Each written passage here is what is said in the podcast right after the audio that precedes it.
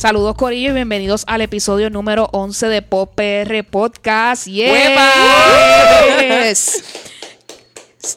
Aquí el sonidista dándonos aplausos, aquí nosotros sintiéndonos como rockstars. Este, recuerden que este, recuerden que este es el podcast donde nosotros discutimos lo que estamos escuchando, viendo o leyendo. Antes de comenzar, este, tenemos que decir quiénes somos Pop PR Podcast. Eh, vamos a comenzar aquí a mi izquierda con Alegrito. ¿Cómo estás, Alegrito? Mira, en verdad, como que sintiendo el boom del perreo intenso, estoy bien contento, en verdad. Y pues, ¿Y tu semana cómo estuvo buena? pues todo bueno. Este fin de semana estuvo bien lleno de actividades bien chéveres, por las cuales vamos a hablar ahorita. Y, y no me siento nada cansado. Y no me he hecho ningún tatuaje nuevo, así que está todo bien. Está todo bien. Continuamos con la talentosa Luxana. ¿Cómo estás? bien pompeada, de verdad, como, digo, como dijo Alegrito, eh, pasaron muchas cosas y yo creo que eso está bien cool porque a pesar de que ha sido bien chévere enfocarnos en un tema a la vez, ahora se siente casi como si fuéramos un gossip column. Como que tanto para abarcar tantas cosas a la vez y Exacto. bien divertido. Sí, eso le da como que un poco de, de sazón a la cosa. Así que, new flavor.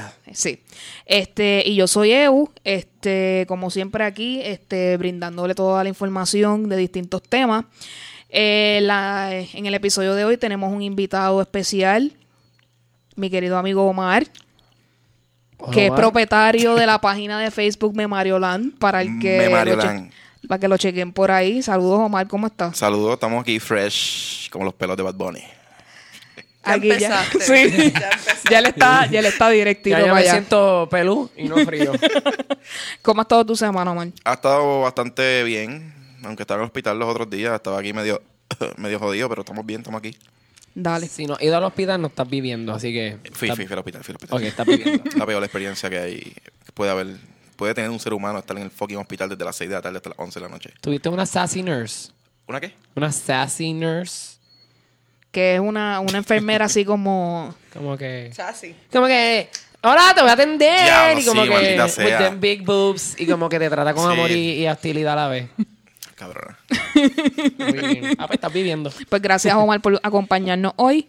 Eh, este episodio va a tener muchos temas de muchas cosas, así que vamos a condensar lo más que podamos en este tiempito. Así que, eh, pero siempre recuerden que tienen emails y redes sociales en las cuales nos pueden eh, contactar para dejarnos saber de qué quieren que nosotros hablemos y este opinar acerca de lo que hablemos en, en el episodio de hoy. Para comenzar, queremos hablar así. eh, eh, un poco, pues, lo más broadly posible acerca de los servicios de streaming de música, porque ya habíamos hablado de lo que era televisión y películas, pero no lo habíamos dedicado a lo que son para música como tal. Entre ellos, pues, los más conocidos entre Spotify, Pandora y otras eh, otros apps que se utilizan. Este, nos vamos a concentrar en Spotify porque entiendo que es el que más, eh, abal- más, ha- más abarcado en este último tiempo y, y es más relevante, exacto, en este momento. Así que quiero que Luxana nos dé un poquito de luz acerca de Spotify. Así. Spotify. ¿Cómo fue? ¿Cómo fue? Spotify. Spotify. Con En puertorriqueño, E-J-P-O. ¿Verdad? Esto es pop PR. Spotify. Excelente. Pues ¿Cómo decir hot dog? Así mismo. Pues fíjate, como bien dijo Eu, definitivamente y sin duda Spotify es eh, lo que el, mayor eh, controlador eh, de cómo se mueve la música. Eh, incluso hay algunos que han argumentado que es el nuevo operating system de la música. Eso es como que bien extremo y bien geeky, pero están eh, comentando que de la misma manera que Twitter es como que, ah, donde uno tira su- sus mensajes cortos, pues ahora Spotify es donde se tira la música, es automático pensar en Spotify. Este, obviamente Spotify es gigantesco, ha hecho un takeover increíble. eh, así que para mí fue bien interesante enterarme de que Spotify se originó en Suecia. Qué random. Yo juraba, yo pensaba que era Americano. Yo, yo, uno piensa, yo siempre pienso como que California. Por ahí, como Sí, que ahí es que pasan sí. las cosas innovadoras.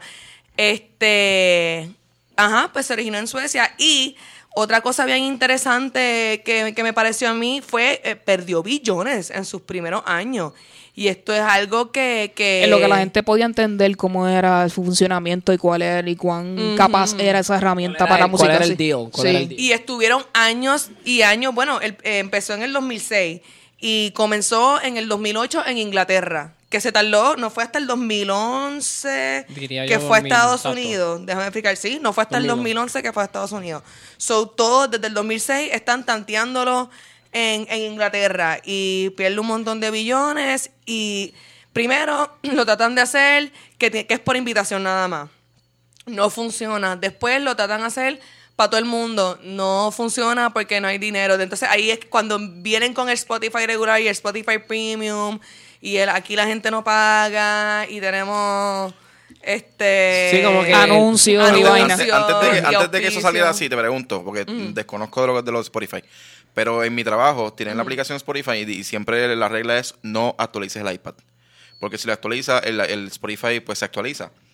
este Y el, el Spotify que tiene es free, es gratis. No es premium, pero toda la música que tú buscas es gratis. La puedes buscar, no tienes que estar... Sí, es lo- cierto. Los, skips no, no, no, no se te gastan.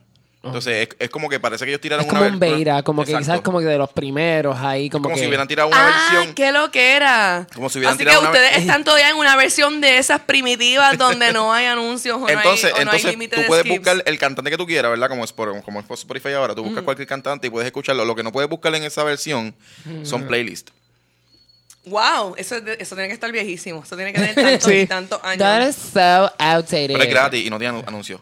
Ah, pues sí. Sí, eso y lo está- otro que eso yo fue uno había- de los, de los este, Truco, intentos, truco. Sí, uno Sí. de los Y de entiendo los- que también hay uno, había unos hackeados que recientemente Sí. Spotify como que lo baneó. Sí, lo pudo. Sí, sí, por y, fin. y tuvo todo tipo de, de, de cosas. Ahora mismo, como tengo entendido que funciona, es que o pagas el premium y tú haces lo que te dé la gana, tú controlas tus playlists, no tienes límites, puedes hasta download music a tu celular. Y entonces, el regular, pero yo he tenido ambos. Tú, yo fui el tipo de persona que por un tiempo seguía cambiando email para el mes gratis, hasta que finalmente... Diablo, iba a decir, decidí eh, este ser una adulta y pagarlo, no, pero de la otra persona compró un family plan y me metió. Yo- Me siento, me siento, te tan, me siento tan identificado con Por- eso. Te quería Porque- preguntar porque sobre el family plan de, de Spotify, porque Cristina, o sea, me comentó el otro día, mira, como que de qué manera uno puede tener tu Spotify y yo Spotify. Cristina es su herma- es su Mi hermana, by the exacto, way. Cristina es mi hermana. me encanta ese assumption, todo el mundo escuchando el podcast como que, ¿quién será esa? Sí, es mi hermana, es mi hermanita. Pues, como que, ¿cómo funciona el Family Plan? Como Netflix, que como que yo pago un poco más y vienen más personas. Es correcto. Sí, es básicamente, es, es bien cómico porque yo, yo leyendo eso, no, y siguieron tratando hasta que funcionó el premium regular y yo, hello, igual que Eh, Hulu, el, igual de- el issue del family es que supuestamente tiene que ser gente que viva contigo. Entonces tienes que poner la dirección exacta que la que pusiste de la persona que tiene el plan para que te salga. Ok. Sí, ese Wow, es el truco de cómo qué- funciona charre- Ya, perdón, ya qué tenemos ese hack. Ya. Eso es como trampa porque... It is. ¿Cómo ellos van a saber que ellos vi- vivimos en la misma casa? Tienen una cámara viéndonos. Y ahora vienen los Spotify ahí, bases como que, "Ja, ja, ja, estas personas se creen que soy estúpida. Y apaga la luz de tu casa. Todo ahí como que, They're watching us. Sí. yes, there's nothing Pero better eso es than being watched. Pues sí, Pep, continúa, exacto, con, con lo que estabas Este, diciendo. ok, sí. Pues nada, eh, igual, ¿verdad? Como con todo invento nuevo y, y también porque en cada vez que algo se pone grande y se convierte en el monopolio... pues, ¡Qué jodienda! No pero, fui yo, fuiste pero, tú. but que conste que el, no, que no, el sonidista perdóname. también está incluido Yo en iba a este. decir, incluyo así. ah, el primero, el primero que sentí su mirada fue el sonidista. Y aquí estos fueron activados por la imaginación del sonidista. Pero esta maldad salió de ti. Este, qué jodienda, no puedo dejarlo, no puedo dejar de pensarlo, estoy tratando de reface yo como que, no, porque cuando crece una compañía. Se expande. It doesn't work either. Chicas, que tú me das, tú ves el menos setea para que yo falle. Sí, dale, no te preocupes. Pero Sí, nada, pero seriedad, nada. Yo no sé que, si es un chiste o no. Yo pensé que tú estás aquí para ayudarme. pero nada. Este, de, de, de tal magnitud, it's never gonna stop. Eh, que se convierte en un monopolio y pues como que arruina las cosas para los demás. Pero lo bien interesante de Spotify es que Spotify se ha convertido en un medio donde artistas independientes se pueden mover. También, exacto, les permite. Y, ejemplo, podcast, se pueden mover. Que, Este, que mi gente esperen que eso viene por ahí. Nos están revisando en Spotify nuestro contenido y nuestro profile para que prontamente estar por ahí. Así que con dedos cruzados para poder estar pronto en Spotify. Get lit. Dedos cruzados, sí. Digo, yo sería bien cool. Esto es como que un sueño súper estúpido, exagerado, que quizás nunca va a pasar. Es como decir como que, que Coca-Cola te auspicie. Pero ahora Spotify está como que auspiciando gente y qué sé yo. Y yo como Sí. que qué sueño, qué cosa más cool. ¿Tú te imaginas? Papi auspiciado por Spotify. Pero Wishful eso va, eso va. Viene, viene Pero. Claro. Este, eh, pero ajá, y esa otra otra cosa, que Spotify se está aliando con, con artistas, incluso ellos comp- tienen estudios de grabación y un montón de cosas. Sí. Este, Y muchas veces eh, they stream first los álbumes por ahí que en otros lugares. Ajá. Y hacen compilaciones de ellos mismos que le dicen a un artista, mira, vete a este estudio y tal, tal hazte esta sesión acústica de, de, tus, ma- de tus hits y ellos lo sacan como una compilación de ellos propios. Básicamente, Spotify es como Netflix, ¿verdad? Pero. Algo sí. parecido, es como que Pero ellos, empezaron pequeños y ahora tienen sus estudios, hacen películas propias exclusivas de Netflix y lo mismo. es Exacto, es, exacto, es sí. parecido, pero fíjate, yo, otra cosa que en realidad no es sketchy, porque así es que funciona el mundo, pero también una cosa que se ha criticado mucho es la alianza que hay entre Spotify y Facebook, porque el mismo dueño que es, du- que es dueño de partes de Spotify es dueño de partes grandes también de Facebook. So ahí hay como que un poco de sketchy business con lo de... Pero a mí me dio risa porque yo estaba leyendo eso. Ah, no, sketchy business con el login de Spotify a través de Facebook por- porque el dude es dueño de los dos. Y yo como que todo, tú haces login por Facebook. Sí, oye, ahora te pregunta, ahora te pregunta tres cosas. Sign in with Google, sign in with Facebook, or sign in with an email or something like that. Y hello, Sí. el puto email es Google, so muchas veces es Sí, Gmail. yo, yo siempre estoy o con Gmail o con Facebook, dependiendo de lo que en el momento sea más Conveniente, más conveniente, exacto. Pero nada, que ustedes, cuéntenme ustedes que ustedes creen de Spotify. Porque yo, por ejemplo, eh, Pandora tuvo su momento antes de que Spotify cogiera este, auge, la sí. popularidad que, que- que tiene y ese takeover que hizo. Pero básicamente Spotify se convirtió en Pandora y más. Porque Spotify vino inicialmente como si fuera como un eh, library of songs. Exacto. Y Pandora es como una, un radio personalizado. Y entonces Spotify Exacto. decidió convertirse en Library of Songs, radio personalizado, eh, podcast, Podcast, playlist. playlist. eh, Todo. Alegrito, ¿qué tú piensas? Pues mira, yo no puedo, yo lo primero que hago por la mañana es verificar, pongo el Spotify, lo prendo, dejo que corra y veo los daily mix a ver qué me ofrece. Eso es como que una de las primeras cosas que yo hago.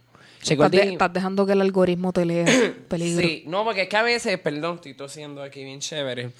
Es que a veces veo el Daily Mix y digo, tía, en verdad, yo tengo ganas de ese vibe. Como que tengo ganas. Y muchas veces, no sé por qué me sugiere Britney Spears. Como que yo no escucho Britney Spears. ¿Quién escucha Britney Spears? Sí, escucho Britney Spears, pero ese no es el caso. Pero muchas veces como que ese es el cool, como que el vibe que me tira. So, probablemente como que mientras me levanto, que hago mis estiramientos y mi ejercicio, pues pongo a veces como que Spotify. Y a veces puedo poner hasta relajación, como que eh, focusing playlist. Y te pone una hora high. ay, sí, eso es todo tan bueno. Y de, a este, como que artistas que a veces uno se levanta bien noventoso, con ganas de revivir ese momento en el que eras un niño, y pone Oasis, this is Oasis, y te pone como con un montón de cosas. Y es bien cool. Muchas, es como que más lo oigo como que con el flow de. Estaba hablando de la U. Este, mala mía. Muchas veces lo hago como que en el mismo proceso, como que cuando me estoy preparando mentalmente para el día, pues como que la música me ayuda a setear el mood. Y pues, sí, como que lo que tú estabas hablando ahorita, como que me gusta mucho escuchar la- la- los playlists especiales que tienen de Sam Smith, del Claro que le iba a mencionar a Sam Smith. Del Spotify, sí, porque Sam Smith tiene como, como una en específico que son acústicas. Y tiene varias que me encantan. Obviamente Sam Smith es uno de los Gaylords. So hay que venerarlo. Hay que poner una vela ahí como los santos. Y pues sí, entonces como que una de las cosas que ha ayudado yo creo que Play- el Spotify es que tú puedes como que accesar más rápido la- las uniones de otros con otros artistas o que se parecen a ese artista y conocer de artistas nuevos que tú no sabes ni quién diablos son. Que eso muchas veces lo hago con música en espa- eh, latino y, y latina porque yo no, yo usualmente no lo oigo, pero la música latina que me gusta escuchar es como que ese indie como Natalia Laforcade y como que vamos a ponerle otros Mariposa traicionera de maná. Acho, ¿verdad? ¿Por qué no escuchar Mana? Que de hecho, esta semana Mana me está persiguiendo y tengo miedo. También te está saliendo así. Me está saliendo en todos lados. Y no me gusta eso, tengo miedo. Y es- a veces me pongo a pensar en el CD ese virado, que supuestamente ha poseído por el demonio. El azul, el azul, el de El la azul, sirenita. el de la sirenita. Sueños líquidos. Sueño Pero- líquido. Yo también tengo sueños líquidos. Pues, Sueño moja. es, que, es que yo tenía una, un de estos, un- me pasó algo cuando más chamaquito cuando estaba ese disco, que yo en vez de decir sueños líquidos, yo papi, papi, yo quiero el disco de sueños mojados. Y como que, ¿qué carajo? ¿Qué música es yo, esa? yo, papá tuyo, estaba una pela allí mismo, frente de todo el mundo en la gran discoteca. En la gran discoteca. Throwback. Entonces, pues, Esto, mi gente, este, para aquellas personas que son de generaciones más modernas que nosotros, eh, ahí Sí, se 11 vendía lo que se llamaba en algún momento un CD. La casa y en algún tapes. momento vendían lo que se llamaba cassette. ¿Oíste? Así que Sí, exacto. Estaba en la casa de los tapes y los todo tapes. eso. Pues nada, y me gusta mucho que también existen esta accesibilidad de playlist como que de cantantes o personas que son LGBTQ.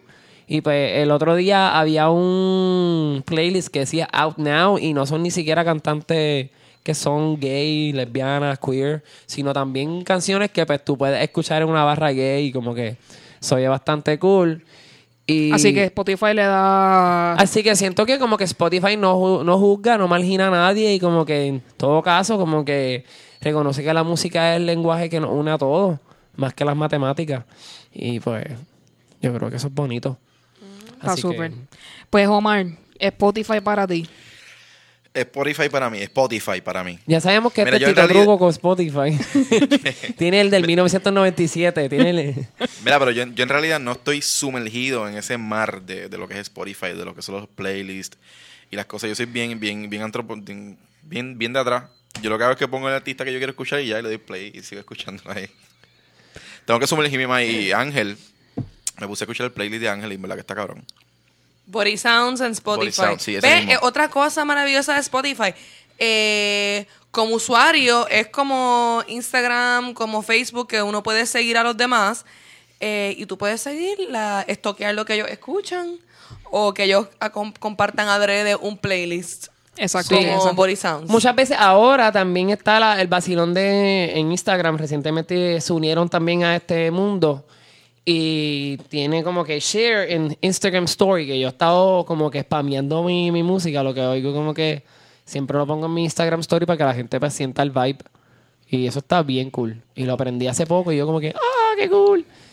Este, en mi caso, yo soy pro Spotify. Este, no soy Pandora listener porque a mí no me gusta que me metan artistas y canciones que yo no quiero escuchar en mi playlist. Así que, pero conozco gente y bien cercana a mí que les encanta Pandora y odian, odian Spotify. Así que puedo ver a mi alrededor gente que está de ambos, o sea, de ambos tipos de maneras de escuchar música. Este, siempre, y lo he, lo he utilizado de todas las maneras que ustedes han hablado, ya sea un artista en particular un playlist que me llame la atención, este podcast que están disponibles ahí. Este, además de ver todas esas eh, cosas que Spotify pone propias, que compilaciones y cosas. Ahora, Spotify tiene videos. Por ejemplo, Ariana Grande y Taylor Swift tiraron sus videos de sus de su single por primera vez mediante Spotify. Así que se están moviendo un poco fuera de lo que es música solamente. Y ahora, y esto no es en todos los países, porque hay algunos países que lo tienen restringido, como por ejemplo Puerto Rico. Así que si usted en un momento está escuchando un playlist de algo y le dice que y cannot play in your country, probablemente es un video. Así que ellos están bien tratando de que el artista, además de poner su música, ponga todas esas otras expresiones artísticas Pues que, que complementan la música. igual. Sam Smith tenía uno con Logic. Yo creo que el video de Prey de ellos dos. Así que este habrá muchas otras eh, plataformas para hacer streaming de música como Rhapsody, que es otra que también se utiliza, que Rhapsody ha tratado mucho, mucho, mucho de ser competencia de Spotify, pero no abarca, parece que el mercado como quizás ellos quisieran. Pero en algún momento yo llegué a tener ambas, llegué a tener Spotify, por ejemplo, pagando y el Rhapsody el gratis. Y se podía balancear un poco en la biblioteca, lo que no tenía uno lo tenía el otro y uno podía variar más o menos. Pero, este, antes de pasar de este tema, es interesante que hablemos sobre, hay artistas que han boicoteado Spotify por regalías, no, no hacen o sea, no llegan a un acuerdo en cuanto a cómo ellos quieren que su contenido sea disponible en Spotify. ¿Qué ustedes piensan acerca de eso? Y específicamente Taylor Swift, que le tenía un ban a Spotify hasta que salió el CD de Reputation, que ya lo permitió entonces nuevamente que saliera en Spotify. Pues yo creo que hasta Beyoncé y no tenía como que todas sus canciones ahí. No sé por qué. El, ayer, de hecho, yo me levanté con ganas de escuchar. Este, yo creo que era Flawless, el CD en esa- sea, de ese CD. Y no solamente tenía como dos o tres canciones, no las tiene todas. Y en realidad no sé por qué, pero yo creo que es el hecho de que a ella le gusta más que tengan como que accesibilidad a, su, a sus álbums. Yo creo que sí, es que es proteger su contenido, que no sea como que, por decirlo, prostituido Claro. de cierta manera en el cual ellos pierdan dinero. Yo creo que esa es la Pero tú razón ganas principal. dinero por poner tu música ahí, es mi pregunta. Ellos le dan una cantidad de centavos por download, creo. Tengo Shakira. Shakira con Perteneciste a una raza antigua. Ella saca canciones, ¿verdad? Tiene esas canciones Enti- viejas ahí. entiendo se que saca sí. musiquita con eso, se saca chao. Entiendo que sí. Sí, sí. Ah, pues qué y de, o sea, de ahí viene el, el, el bochinche, como quien dice.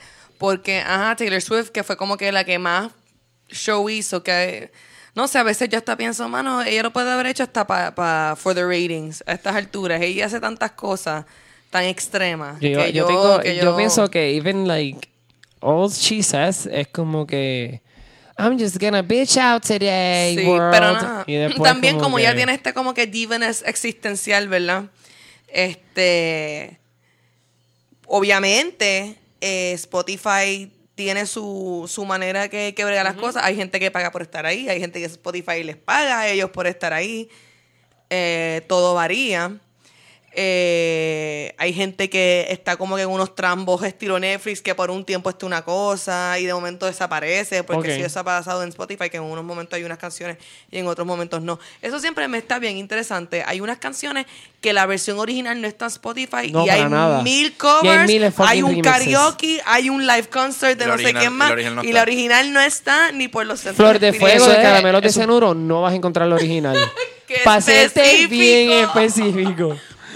Este, sí, es porque muchos artistas deciden que esa canción en esa versión no va a estar ahí por X o Y razón que yo todavía tengo que buscar más información al respecto porque me da curiosidad saber cuál es el problema Sí, de eso. Lo que pasa es que, mira, eh, obviamente la industria de la música, al igual que ¿verdad? la industria del entretenimiento, hay muchos cambios que están ocurriendo, pero básicamente es tú como artista, tú miras lo que está pasando con Spotify y tú analizas. El tener mi música en Spotify, ¿me conviene económicamente o no? Taylor Swift en el momento entendía que no le convenía. Y hasta cierto punto yo entiendo por qué ella tenía ese punto de vista. Ella tiene ahora como que un fan club donde la gente paga por ser miembro y después paga por merch de ella. Es como que ella tiene como un mini, univer- mini universo de como que Taylor Swift fans, que entiendo cómo inicialmente es como que, ah, y estos van a poner toda mi música ilimi- ilimitada y darme este poquito Claro. cuando yo tengo esta gente que da sangre por mis canciones y mi mercancía. Sí. Pero obviamente pasa el tiempo. Este se, se- ella se empieza a convertir en más como que out of the loop por no estar en Spotify. Porque inicialmente eso de verdad no importaba. Y después cuando le empezó a convenir más porque Spotify pues era más grande, pues se metió. Super a su conve- super Taylor Swift, a su conveniencia. Super papelón Taylor Swift. Exacto. Pero, ¿qué papelón es mejor? ¿El papelón de White Girl Taylor Swift o de Kanye West saying que slavery was a choice? Ay, yo no sé. De verdad que los dos, pa- para mí ya son two peas in a pod. Lo digo Son porque ustedes saben que ellos tienen un historial de drama. Sí. Sí, de sí, que ella le sí. escribió una canción porque let's be Taylor Swift y voy a escribirte una canción. Sí, supuestamente. Pero pues- Ambos están en la categoría de papeloneros. Uno por un lado, uno por un lado, no sé, que se creen la gran cosa en cuanto a ella de que she rules pop music. Y Kanye, pues, porque es Kanye. Yo creo que con eso es suficiente. Sí, ya. Kanye West y Taylor Swift es como que a mí me da risa porque yo quiero de- decirte que lograron para mí Kanye West y Taylor Swift. Yo pensaba que Kim Kardashian era frívola y annoying. Ok. Y después llegaron los personajes de Taylor Swift y Kanye West y se presentaron a más profundidad. Y Kim Kard y vi reacciones de Kim Kardashian a los personajes de Kanye West y Taylor Swift y dije, ah no diablo, Kim Kardashian es una general. O sea, this is a well put together woman. Put together one. Mad respect. Sí, porque aquellos dos son un papelón de verdad. Yo antes de saberle ellos pensaba que Kim K era un papelón. Pero nada, este ya todo el mundo, ya Spotify es the way to go. Ya todo el mundo, todos los artistas están montados en Spotify. Los que no están locos por montarse. Ya es básicamente the new cable TV. Igual que Netflix, new cable TV, pues esto también ya está completamente normalizado. Cuando una persona no sabe lo que es Spotify, los demás lo... Nena, tú no tienes Spotify. Exacto. No, y Así que, que- yo, yo pagué el premium este hace poco, como que yo no sé si fue el verano pasado, así que se fue hace un año atrás, que había un especial que por yo no sé cuántos meses, si fueron seis, estaba como a 3.99, una cosa así bien absurda el el, el membership. Y yo como que, ah, lo voy a hacer ahora, pero obviamente me cobran los 10 pesos esos mensuales, yo creo. Y en realidad, cuando yo me pongo a pensar, digo, qué bueno que yo tengo esto en premium, porque, o sea, los, la cantidad de skips me la puede volverse annoying y como que... En verdad vale la pena, yo pienso. Sí. Si vas a tener Spotify, súper. tenlo premium para que puedas entender su, para tener su uso completo y entender todas las facetas de lo que tiene. Así que este queremos saber qué ustedes opinan acerca de Spotify, Pandora y otros servicios de streaming de música, si están de acuerdo con nosotros o no, o qué otras cosas sobre este aspecto quieren que hablemos en eh, próximos episodios. Así que recuerden el email en nuestras redes sociales para comentar al respecto. No, y también este, compartan con, usted, con nosotros algunos de sus favorite playlists para nosotros setear ese mood con ustedes. Definitivamente. Este, de- díganos qué música les interesa o qué cosas de Spotify les llaman la atención. Pues eh, nuestro próximo tema eh, central de este episodio, este fin de semana pasado, fue el Comic Con en Puerto Rico, Eso así. Yeah. que es una copia de todos los Comic Con que ocurren en todo el mundo. Entiendo que el más famoso y el que más celebridades van es el de San Diego, en. California. Eso así. Este, y el de San Diego, yo no sé, dura cuán, dura como que un montón yo de creo que es días. como una semana. Exacto, una semana. Este, y definitivamente el de San Diego me he dado cuenta que no es solamente para eso que es sci-fi o que tiene ese eh, tipo de fan que es bien es meticuloso y específico. Tienen fandoms de todo, de cosas que son súper populares y, sup- y cosas súper eh, para personas en específico. Así que para mí un bucket list es ir alguna vez en mi vida al San Diego Comic Con, así que esto me llama mucho la atención. Pues Puerto Rico tuvo el suyo el fin de semana pasado. Eh, para comenzar el tema, quiero que la persona que fue este año, o sea, Alegrito, nos comente cómo estuvo el Comic Con este año. Pues mira, a- este Corillo, les voy a decir varias cosas. Este, quiero aplaudir a todas esas personas que son cosplayers y traen guisos nuevos con sus costumes y con las identidades que, que they portray en esas actividades. Este, pero estoy bien cansado de ver A Deadpool. a Deadpool. Y yo lo adoro. Pero, mano, ya bájenle, sí, ¿Es bájenle verdad? 15 al Deadpool. Y nada, ustedes quizás me van a decir, nene, no vayas al con, pero mira, yo fui a un con en Estados Unidos Y yo vi otro Deadpool y yo como que, ¡ah! Voy a gritar si veo otro Deadpool, como que me dan ganas de arrancarme los ojos. Pero nada, hay versiones graciosas, qué sé yo, están bien cool, bien jugados, pero, ok, hagan otro. Este, déjame ver. No, eh, en verdad era Deadpool, eso era. Y es porque there's so many, como que las personas quieren verse como que soy tan fucking edgy porque estoy haciendo de Deadpool. Y quizás a veces, yo no sé, estoy aquí quizás probablemente hablando como que too much, pero hay veces personas que ni siquiera saben quiénes son Deadpool. They just like the movie. O mi, mi amigo me dijo que era bien cool, so voy a hacer Deadpool. Eso es todo. Eso es por esa parte. Todos los demás, quiero aplaudir al corillo de una amiga mía que estaban de Riverdale, se veían brutal. Ese mismo corillo estaban como los de Coco. Y ustedes saben que yo soy como que un súper fan de Coco. Así que eso le quedó hermosamente brutal. Este. Todos los. Yo no soy un seguidor de anime ni de manga, pero encontré que este año había un montón de personas que sí están bien committed a presentar a esos personajes. Y en verdad, eso es una de las razones por la que existe cosplaying. O sea.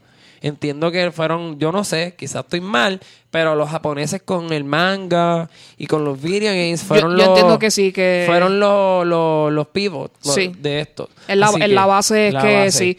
El- en Japón y en China, el, el issue de la identidad de la persona es bien es bien universal y es bien maleable. Eh, a hoy eh, la persona se siente de tal forma y se viste de tal manera porque se siente así Sí. hoy. Y eso está permitido, la sociedad lo permite. Y por eso es que todo este tipo de lo que es cosplaying o lo que es Harajuku y lo que son ese tipo de pues de Exacto. maneras de, de, ser, de ser y De de, ser. pensar, pues se reflejan en lo que es costumes y cosplay y ese tipo de Sí, cosas. así que todas, así que en verdad es cierto lo que dices. Como que, sí, y yo me acuerdo hasta la primera vez que yo vi un cosplay, yo estaba viendo un tipo y yo dije, eso tiene que ser un tipo. Y como que después la vi en el baño, se estaba quitando todo y era una tipa. Y como tipa estaba buena y como tipo también, así que fue como que, wow, esto es como que un life-changing experience. y pues el Comic Con estuvo muy bueno, solamente fui domingo. Tengo que decir que even though era un domingo, estaba bien lit. Habían un montón de personas. La organización estuvo ex- extremadamente bien. Lo digo de esta manera porque yo no imprimí mis tickets porque soy un procrastinador hasta el domingo por la mañana en el front gate allí del, del, del- del centro de convenciones. Y el año pasado me pasó lo mismo. Y el año pasado yo tuve que hacer una fila que llegué temprano. Porque me habían dicho que hasta se podían acabar los tickets even though ya los habías comprado. So, eso fue como que, what? So, este año yo fui a las 9 de la mañana con mis primas, cogí los tickets, no tuve que hacer nada de fila, entré sin ningún tipo de fila, así que la organización 100% A+. Este, la, el ofrecimiento de booth, este, van siempre artistas locales que tú sigues porque tú les coges como que un mega cariño y esas personas trajeron cosas nuevas. O sea, como que even though estaban el año pasado, este año te trajeron algo nuevo. Este, este año me tiré la osadía de como que si tenía algo de commission y me gustaba el vibe del, pin- del pintor, del artista, pues, me, pues participaba, como que compraba. Y le compré a esta muchacha que se llama Naya, que me hizo un dibujo, be- o sea, como que bestial, de verdad. Se parece tanto a mí que lo puse de, de, de profile pic. Está Y- chévere, está lindo, me gustó. Sí, y entonces lo escogí el papel rosita y ella me dijo, wow, se ve brutal. Y nada, en verdad, una tipa bien cool. Este. Y más, quería comentar también, obviamente, del tipo de. Este, siento que como que los artistas que vinieron para este con. Yo había conocido a John Barrowman la vez que fui para Estados Unidos junto a la chamaca que hace de Riversong, en, que siempre se me olvida su nombre artístico real, en ese Dallas Con. Y Que no es una chamaca y ella es una vieja, una pero... vieja. Pero yo digo chamaca a todo el mundo, hasta, hasta la doñita de la esquina que vende Icy.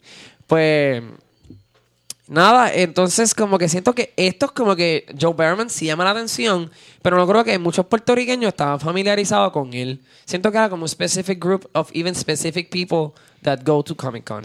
Eh, eh, Alex Kingston, por si acaso. Alex Kingston es el nombre exacto de nuestra amiga De River River Song. Song, sí. Entonces estaba hasta Billy, el de Power Rangers, que yo siento que nadie se tomó una foto con él.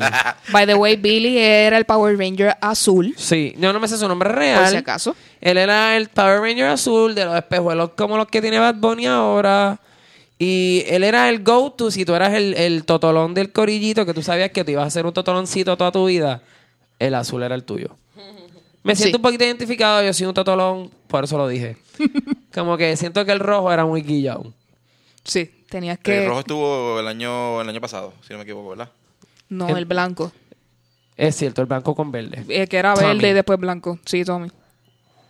Sí, entonces, ¿qué pasa? Que también siento que deben de traer artistas que de verdad, de verdad, de verdad hagan como un poll y digan que de verdad el puertorriqueño está viendo, que es de verdad cultura popular para un puertorriqueño como que del del del del con. No Exacto. importa. Está El complicado entre el, presupuesto pues, y las agendas de la Nada, gente. obviamente el presupuesto y agenda, pero se tiene que ver porque la gente A mí me va tripió bien cabrón que la que hace, la que hace de Nebula en Guardians of the Galaxy, que eh, este Ay, Dios mío. Ella venía, Ella venía eh, para pu- Puerto Rico. para Puerto Rico y, y- y ella me gusta, ella como actriz, a ella me Sí. gusta cómo actúa. Ella- y A yo mí ese- también me a gusta mucho ella. y ese y ahí El- sí que yo hubiera pagado para es sacarme la Karen foto. Karen. Gillian, sí. Gillian. Ella, ella salió en Doctor Who, que Sí. fue como que la manera que ella se Y volvió en bien fa- Jumanji también. Eh, salió Sí. en Jumanji, pero ella se hizo bien famosa por Doctor Who, que ella Correcto. era Amy, Amy Pond, y su historia es clave en el mundo de Doctor Who. Y yo estaba pompeado.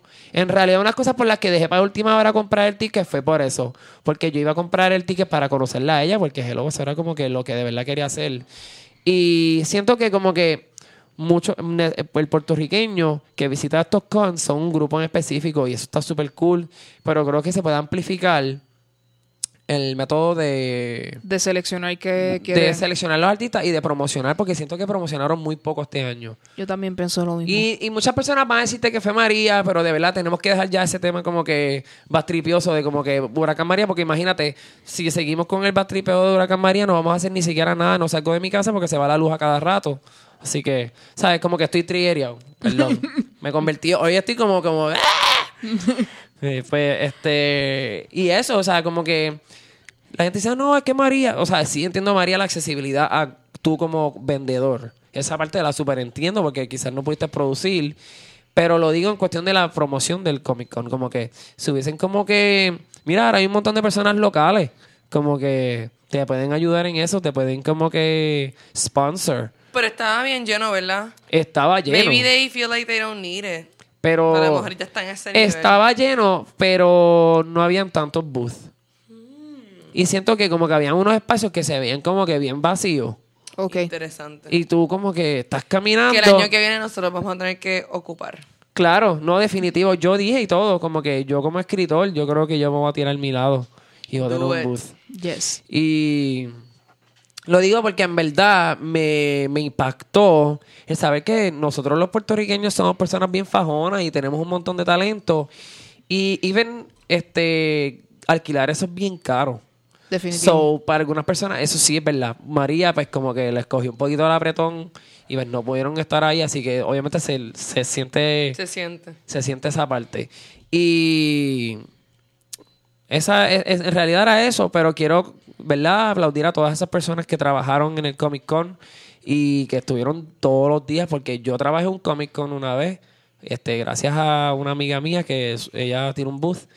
Y uno trabaja bien chévere, está horas ahí interactuando con personas, tratando de vender, porque a veces hasta la gente dice, ah, yo vengo ahorita, yo paso después, y nunca pasa, y tú con el sad face ahí como que, ah, esta persona me mentió, qué mierda.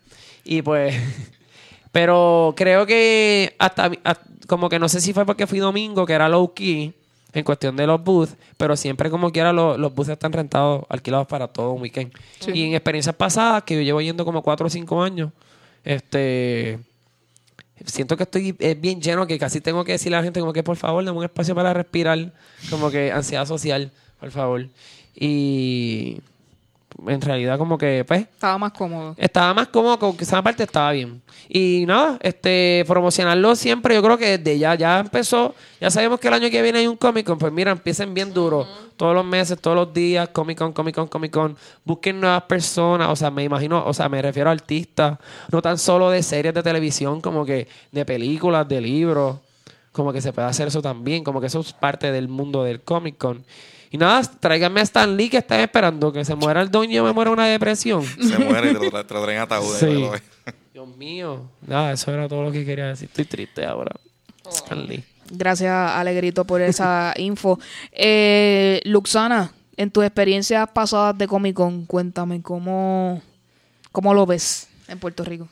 Pues fíjate, el Comic Con, este, a mí me encanta, lo, lo más que me encanta el Comic Con es el cosplay, hasta más que el freaking Comic Con. Este, porque el evento es bien cool, pero para mí ese es como que el highlight. Yo estoy ahí, yo estoy ligándome tipas que se ven increíbles, viendo todos mis personajes favoritos y como que, oh my god. Eh, pero el evento es maravilloso. Yo he tenido la oportunidad de estar eh, ayudando personas que, que tienen paneles, booths y todo tipo de eventos dentro del Comic Con. Ese fue mi, mi primer exposure al Comic Con fue de esa manera, fue yo ayudando a otra otro grupo, no sabiendo nada del Comic Con como tal. Y pues este fue algo bien divertido, fue como que estar en, un, en una tienda porque estaba allí en el booth ayudando. Eh, y nada, eh, a mí de verdad el Comic Con hizo que me interesara más en ese mundo de, de los superhéroes, de este, los cómics, de caricaturas, todo lo, todo, todo lo que, lo que tiene ahí, la arte, literalmente fue mi primer exposure a cualquier cosa ahí hasta la misma palabra kawaii y ahora es como que me encanta todo ese todo ese viaje este pero nada para mí es un algo bien positivo y nada de eso pensaría pienso que sería bien cool que tuviéramos un booth en el futuro Wishful thinking. Pues Omar, cuéntame tus experiencias en Comic Con. Pues Mira, este año yo no fui, no pude ir, pero en años anteriores he, he ido y a mí me encantan pues, los, cos- los, los cosplays. Pero me gustan bien hechos. O sea, me gustan los que son así bien cabrones, bien, bien brutal, no los Deadpool, que se compran una máscara en Witch. Este, pero me... ¿Qué pasó? que muchos hate te no gusta no gusta no El punto es que, que, nada, me gusta, me gusta, me gusta. Yo fui una vez y me disfracé del acertijo. Este, lo que me gusta, me gusta, o sea, me- del Comic Con son las artes. O sea, yo voy a los booths y empiezo a ver todo, todos esos tipos como dibujan súper brutal. No puedo seguir comprando, si están escuchando los artistas, no, o sea, tengo tantos y tantos y tantos guardados que nunca los uso. O sea, yo he comprado tanto, yo he gastado tantos chavos en, en arte y tantos allí en un, en un, en un folder. O sea, pero en verdad dibujan brutal. Y me encanta, o sea, y, lo que estaban diciendo de los artistas, deberían también traer artistas como más grandes, pienso yo, no sé si estoy mal. Como que más, más reconocido. Se nos trae el, al Power Ranger azul. Por eso, eso tú me entiendes, como que- ¡Ey, Teo! No, no, y tú sabes, algo que voy a hablar, porque esto fue un viaje que me acordé de como que United States of Terror, una serie como que bien vieja que tenía Showtime. Y era que la nena, como que un tiempo en particular, ella como que se convierte en esta identidad y empieza como que a venderse. Entonces crea como que un problema con la comunidad de personas que son cosplayers. Porque tú sabes que a veces te traen como que a la Wonder Woman, la tipa que hizo de Wonder Woman en 1977. Y tú, y tú la ves ahora con un par de añitos ahí, como que, pero todavía se pone el costume y está bien regia ahí, pero como que a la misma vez como que, you're old. Algo que ahora que dijiste eso, algo que me, me encantó, no sé qué año fue. Yo vi unos viejitos, o sea, unos, unos viejitos, unos abuelitos vestidos de Flash y de. No recuerdo el otro. Green Lantern. Sí, ese mismo. ¿Los viste? Estaban Sí. este año también. Pues no eso- estaba en este año, pero lo- yo sé que año- Sí, eh, al año al que tú dos. te refieres. Y en Sí. verdad que me encanta, es como que tú ves eso y sabes que no solamente son para los, los nenes de ahora, los millennials y eso. O sea, es como que los, los adultos viejos, o sea, abuelitos están ahí pendientes y les gusta eso de los superhéroes y toda la cuestión. Así que aquí hay, estamos de todo. Este, yo, yo llevo dos años que no puedo ir entre trabajo y que en el momento que las venden las taquillas disponibles no tengo chavos para comprarlas. Este, Pero los años que he podido ir, definitivamente se ve toda una gama de cosplay, desde que el que compró algo en Wish hasta que el que estuvo meses metiéndole fuerte para crear este personaje que hace de su alter ego en ese momento. Eh, eso sí, eh, la variedad de los booths en cuanto a lo que ofrecen también este me gusta eso de que haya, además del tradicional cómic y el manga y lo que sea, eh, lo que habló Omar acerca de los artistas y gente que pues hacen cosas un poco más de artes plásticas que está mu- bastante chévere. Del Comic yo pienso que además de los artistas de lo que ellos están hablando, que quizás eh, ya llevan varios años teniendo buenas ventas, que entiendo que ya deben tener un presupuesto quizás un poco más fuerte para atraer gente más reconocida. Vamos a cruzar los dedos y pensar que eso viene pronto. Yo pienso que el Comic Con no, no está aprovechando los paneles. En mucha gente que yo conozco que ha ido a Comic Con no sabe que el Comic Con tiene paneles. Que hay gente eh, mostrando su arte o mostrando las cosas que ellos hacen sobre cultura popular. Y puedes ir a un salón, ver eh, la conferencia, ver lo que te presentan y crear tu propia opinión para que veas de qué cosas interesantes están surgiendo en ese momento en, en lo que es la cultura, ya sea de cómic o popular en general. Eso es algo que yo pienso que la gente de Comic Con debería mejorar en ese aspecto porque he visto eh, específicamente grupos que han ha trabajado por ahí o ha colaborado en algún momento que he visto el esfuerzo que hacen por crear este panel y darle a la gente esa expresión artística y no hay público para verlo. Así que gente de Comic Con, por favor, los paneles no se olviden de ellos. No, y quiero saber, habían, quiero informar que habían varios paneles súper mega interesantes este año, como dar un tipo habló sobre esta serie que él está, él trabaja con Game of Thrones y habló de como con una serie que él está planificando ahí como que en ese mundo en específico. Y en años pasados así fue que yo conocí a, a Zack Snyder, que es un escritor de cómics, y conocí como que... Ay, Dios mío. Conocí a otra persona que también escribe cómics. Y eso me, me gustó, esa experiencia de como que esperarlo bien fangirl, yo ahí como que para, la foto y todo eso. Así que los paneles sí son buenísimos. Y es verdad, muchas personas no los atienden. Y tenían varios paneles informativos, de hecho, para más local. Como que de universidad y todo eso, que hasta las mismas universidades que como que se unen a eso para poder reclutar, eso es bueno también. Y informar como de lo que ellos hacen. Así que pues ya hemos dado bastantes recomendaciones para el Comic Con, así que espero que estén escuchando. Y este también cruzamos dedos para que el año que viene Pop PR Podcast tenga su booth allá y nos puedan conocer a y nosotros su aquí. propio panel. Porque es verdad lo que eh, me tiene súper, ¿verdad? Yo soy una que fui a paneles y eso estaba vacío. De eso no se le da mucha promoción. Había un panel con Jason Momoa que yo fui y yo lo vi él me, y me, él me pasó por el lado y no estaba ni lleno.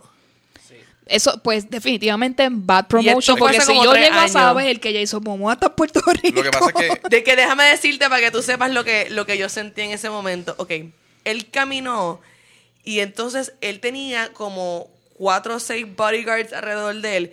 Entonces él tiene los bodyguards alrededor de él y en el medio, más alto que nadie, gigantesco. Sí, todos le- los bodyguards así yo lo- alrededor de Yo, él. ese año que él, que él fue, fue el año que yo trabajé y yo lo vi corriendo y yo como que él se estaba yendo por el secret pathway ese que tienen para ellos Sí. y yo, ¡Jason! Y yo gritándole ahí bien annoying, bien brutal. Y te miró. Me miró y yo You como que, bitch. I love you. Y él como que, eh, yo- Sure you do. And of course you do. I love me too. De hecho, vine a Aquaman en diciembre, creo que... Eso viene. Y a diablo. Así. Estaremos conversando acerca de eso porque ese está interesante porque ese superhéroe es uno de los más subestimados de todos los superhéroes que existen. Todo el mundo dice que Aqua- Aquaman es una porquería. Vamos a ver si eso es cierto Yo, o no. yo, yo me siento como Aquaman ahora mismo. A llorar. Pero me siento más como Aquaman Jason Momoa. ¿Qué está pasando? Así que gracias a todos por eh, su aportación para el tema del Comic Con. Y como les dije para lo de Spotify, queremos saber su opinión. Recuerden eh, escribirnos por email o por las redes sociales, este que las vamos a decir al final del episodio para que nos comenten acerca del Comic Con y que eh, desean que nosotros hablemos acerca de este tema en futuros episodios. Llegó el momento del bochinche. ¡Qué bochinche! Llegó- llegamos a mi sección favorita del podcast, El Rincón Tuitero. Mire. Yes. Eh, vamos a comenzar El con, yeah. con uno de los temas más esperados de este episodio. Este, esta semana, eh, Oye, esta semana estaba bien como que buena para los trending topics. sí. En todos lados. Este, esta semana, eh, Bad Bunny se puso a tuitear como un loco. Entonces, este, él habló de varios temas en particular. Chambea, chambea, y no me jala. Eh, y él en algún momento dice que alguien por favor le quitara el celular de las manos porque iba a seguir tuiteando. A ese punto llegó. Eh, el tema que más ha causado sensación es que él pone una foto donde él habla de que no debe juzgar a nadie por cómo se ve, que Quiérete que como aceptar- eres. que quiérete como eres. Y resulta que está sin camisa y se puede ver que él- pelo. exactamente Ok. que él ha decidido, como su rutina de limpieza, no afeitarse las, las partes privadas.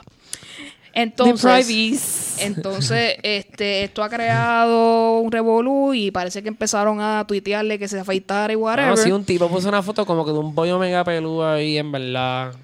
Sí, es que, pu- es que Pucho, eh, otro trapero de esos malos que hay por ahí, se puso, y se tomó la misma foto, pero se puso una peluca Ah, en esa área, como que diciendo como que no. Como que yo bien out como- de Se puso, se nombre. puso una peluca a la mujer y después se la dio como que... Exacto. Sí. Pues él habla de que. aquí el sonidista aquí haciendo un. Se la puso después. Fa- Él dice que él no se afeita porque eso es una esclavitud, que no siempre le da tiempo, que cuando estás en pleno bellaqueo dice y te salen con que no se afeitó, con cara de palmada y vergüenza, parece que le ha pasado que mujeres han puesto cara y dice basta ya, que no sea un impedimento para el sexo. Así que él dice que si usted tiene esa parte frondosa, pues que no sea una manera de un impedimento para tener sexo. Además, habló de que de vez en cuando él se tira gorditas, que ha- hay gorditas que saben buenas, según él. Este, y otras cosas más alrededor de ese tema. Este, pero todo el tiempo como que tratan, teniendo este dilema o este tema de que todos seamos como querramos ser y que no nos importe lo que los demás piensen. Así que eh, diciendo que les- esos pelos pican cuando no te bañas. Sí, que ¿qué hasta. más? Hasta una. que, que hubiera hecho la gente en los 70, no hubieran tenido sexo nunca, porque en ese momento, ¿verdad? Este, esto de que la gente se alampiña y se afeite son cosas más de estos tiempos acá más modernos que antes. Este, eh, déjame ver, que las mujeres se dejen esa área sin afeitar para ver qué es lo que pasa. Este, de un estudio social. Exacto. Este, El- Bad Bunny lo simplemente trajo a. este, A tacto, este, un, un- Entonces, Un tam- tema real. También, además de lo de las gorditas, tira un tweet que dice que usemos condones y que se, los hombres se vengan afuera. Para evitar embarazo, porque él dice que, Qué, profundo. que eh, no es hora de tener hijos. Pero todo el mundo le tuiteó de que, obviamente, la probabilidad de que cuando te vengas afuera hay un embarazo como quiere No, y, existe. y no podemos hablar, eh, yo en eso difiero con Bad Bunny, tú no puedes hablar de eso, tú no puedes dar como voz fluyente que eres ahora, decir eso a chamaquitos porque hay falta de educación sexual en el cual te da, te puede dar una gonorrea, sífilis, VIH, todo ese Por lo menos digo que usaba, usaran condones. Por lo menos lo puso. Sí, pero como quiera, te puede caer Lo que sea. lo que exacto. sea y te que porque ir. a los 20 años tú tienes hijos. Eso yo pienso que está mal dirigido porque una gran cantidad de sus fanáticas tienen 20 años, ya tienen hijos, Tienes- pero Tienes siete hijos. este no Yo- sé cómo muchas de ellas le... Así que más o menos ese es el resumen de todo, porque son un montón de tweets que Sí, se no, puso a hablar ahí. Él estaba como que, como Kanye. Él estaba seteando esos moods. Pero la reacción que él tuvo Fue- que- preguntando qué es la felicidad para nosotros y que es algo que viene y va y qué sé yo qué, que hagas lo que realmente quieras hacer. Él disertó ahí, hizo 20 cosas. Sí, no, él hizo una tesis de su estudio sociológico de su música y entiendo que mayormente tuvo un impacto positivo porque sus fans son un montón y lo respetan. Y es como que, pues sí, deja todo lo pelú, que se chave. Pero el ambiente negativo de lo que es- se refiere como que a afeitarse es algo tan personal que quiera afeitarse que se afeite, en verdad. Como que estamos en el 2018, hay pelo o no hay pelo, como quiera. Tú naciste con pelo. Te van a nacer como quiera. Bueno, vamos a dejarle el micrófono a la persona que está loca por hablar del tema, Omar. Sí, cuéntanos, Omar. ¿Qué es lo que quieres decirle a nuestro público? Sobre el pelo.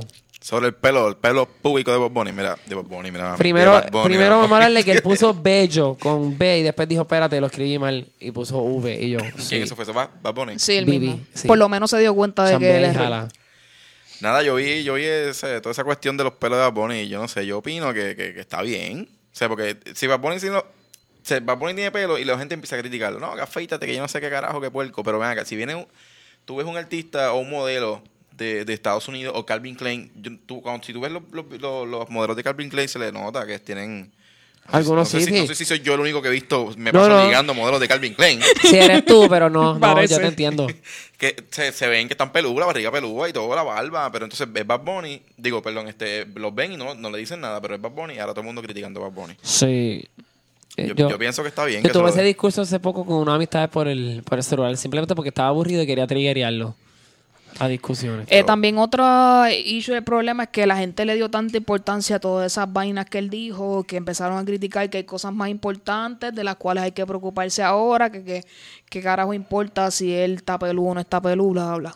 Sí, Lu- porque Luxana, la, la población generalmente estamos bien interesados en las cosas profundas y no en los bochinches pendejos Ah. que están ocurriendo. Exacto, y me gusta aprender mucho sobre Aristóteles y todas esas cosas. Este, yo tengo, yo tengo una curiosidad. Él en algún momento eh, dijo que él metería mano con una mujer que ella estuviera pelúa. Sí. Sí. Dijo que. Él dijo que, sí. él dijo que sí, que, que, que, eh, se empezó a hablar de los pelos y qué sé yo, porque la gente empezó a criticarlo. Que si los pelos. Y él dijo como que, mira, si tú vas a, a meter mano con una mujer y tú le bajas los panties y tiene pelo, te la vas a comer como quiera. Ah, pues Él cool. dijo eso. Ese, ese era, ese era mi, mi- una duda que yo tenía, porque obviamente estoy con él. Este, entiendo que es una estupidez tan pendeja que tú tengas una opinión sobre un bollo que tú no te vas a comer nunca. o sea, como que, like, what the fuck.